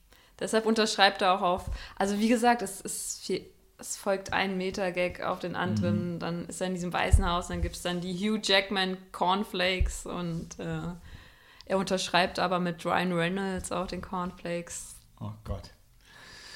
Ja. Ja. Und äh, ist dir eigentlich aufgefallen, du weißt eigentlich schon, dass du mir Starkbier gegeben hast. Das, ne? Nein, das weiß ich nicht. Es schmeckt grausam. Du kannst meins haben, das, meins schmeckt gut. Ja, ich glaube, wir sollten lieber den Podcast zu Ende bringen. Das, die, Kohä die Kohärenz leidet. Und nachdem wir uns für den letzten Podcast entschuldigt haben, sollten wir aufhören, bevor wir äh, in denselben ähm, mm. Tonus verfallen. Mm. Aber Deadpool 2 kann man echt nur empfehlen, oder? Kann man empfehlen, vor allem wenn man Fan des ähm, Fan von Deadpool 1 ist. Ich weiß nicht, man muss ja auch nicht alle alle Superhelden. Ich, ich, ich sag jetzt auch wirklich alle Super, weil mhm. ich weiß nicht, ob X-Men und Marvel, die sind da nicht, das sind, die sind da nicht irgendwie verproben, oder? Weil X-Men ist noch Sony und Spider-Man ist Sony, X-Men ist Fox und der Rest ist Marvel. Aber Deadpool ist es egal. er macht sich genau. über alle lustig. Man, man, muss wahrscheinlich schon den ganzen Kram irgendwie mögen, um es voll zu genießen. Man kann auf jeden Fall auch Spaß haben ohne. Man versteht dann halt nicht jeden Gag, aber die, die man versteht, sind immer noch witzig genug. Ja. Man muss sich nur klar sein, dass ganz viel Metakram drin ist. Mhm, super Und viel. Also ich, ich glaube, ich müsste ihn noch mal ein zweites Mal sehen, um überhaupt jeden einzelnen, ja. jedes einzelne Zitat, jeden Gag zu verstehen. Ja, ja. Also ich glaube, so ähnlich wie. Ähm oh Gott, es ist zu spät. Na, wie hieß er? Ready Player One. Ready Player One, wo man eigentlich jeden Frame nochmal pausieren will, um zu gucken, was eigentlich alles im Hintergrund passiert ist. So ist es hier, dass man den zwei, dreimal sehen muss, um überhaupt aufnehmen zu können, was alles abgeht. Aber also, wie gesagt, der Regisseur kann gute Action-Szenen, ja. Mhm. Nicht umsonst war er bei John Wick und bei Atomic Blonde, Atomic Blonde dabei und also die Action alleine reicht, um den Film zu sehen. Die Schauspieler reichen, um den Film zu sehen. Und mhm. wenn man dann noch Superheldenfilm ist, dann ist es ein No-Brainer, den gucken zu wollen. Stellt euch nur darauf ein, dass ihr beim ersten Mal nicht alle Gags versteht, selbst wenn ihr gut drin seid im ganzen mm. Meta-Universum. Mm, ja. Gut. Ja, bevor jetzt das Starkbier äh, seine Wirkung gänzlich ja. entfällt. Da wollte ich noch was, da wir vorhin noch auf Hugh Jackman. Okay, ja, Helena, erzähl. Ja, Hugh Jackman, ich, äh, du hattest mich ja gefragt, ob ich ähm, einen Film dann präsentieren wollte, der eine stark äh, sexualisierten männliche menschlichen Charakter dann. In, in, äh, Anlehnung an letzte Woche, ja. wo es ja ähm, um echte Kerle ging mhm. und wir dann am Ende aber mit ähm, Sucker Punch einen Film mit stark sexualisierten weiblichen mhm. Darstellern ja. hatten. Ja. Da ist mir einer eingefallen und zwar ist es Australia von Bess Luhrmann, der auch Moulin Rouge gemacht hat. Es geht einfach um Australien und wie halt ein, also wie der männlichste Mann aller Männer eine Rinderherde von no äh, Südaustralien oh nach Nordaustralien treibt. Das war es eigentlich schon. Aber wie gesagt, Hugh Jackman ist in der Hauptrolle des männlichsten Mann, den Australien je produziert hat. Und er hat auch nicht mal einen Namen, nicht mal einen richtigen Namen. Den braucht er auch nicht, weil er ist halt Hugh Jackman. Und ähm, wie gesagt, es gibt, ähm, ich würde jetzt nicht sagen, dass es äh, quasi ein ähm, Hugh Jackman Porno ist, aber es könnte man sich so mit vergleichen. Ich kann mich an eine Szene erinnern und die werden wahrscheinlich alle weiblichen Hörerinnen, alle weiblichen Hörer, alle, alle Hörerinnen ähm, wahrscheinlich die, ähm, kennen diese Szene und zwar, die sind dann irgendwann draußen in der Wildnis und zelten und Hugh Jackman wäscht sich halt äh, und dann nimmt er halt einen Eimer und gießt ihn sich halt über den Kopf und so wie Nicole Kidman dann halt äh, reinblickt und wie, so wie sie halt dann äh, Hugh Jackman dann mit ihren Augen auszieht, ähm, so haben wahrscheinlich alle weiblichen Zuschauerinnen halt den Film auch gesehen. Und ähm, also wenn wir von einem stark sexualisierten männlichen, von einer stark sexualisierten männlichen Figur reden würden, dann von Hugh Jackman in Australia, weil, wie gesagt, er ist ähm, ja. Und er ist Wolverine. Und er ist Wolverine, ja. Das war's. Dann Handy aus und Film ab in euren Köpfen.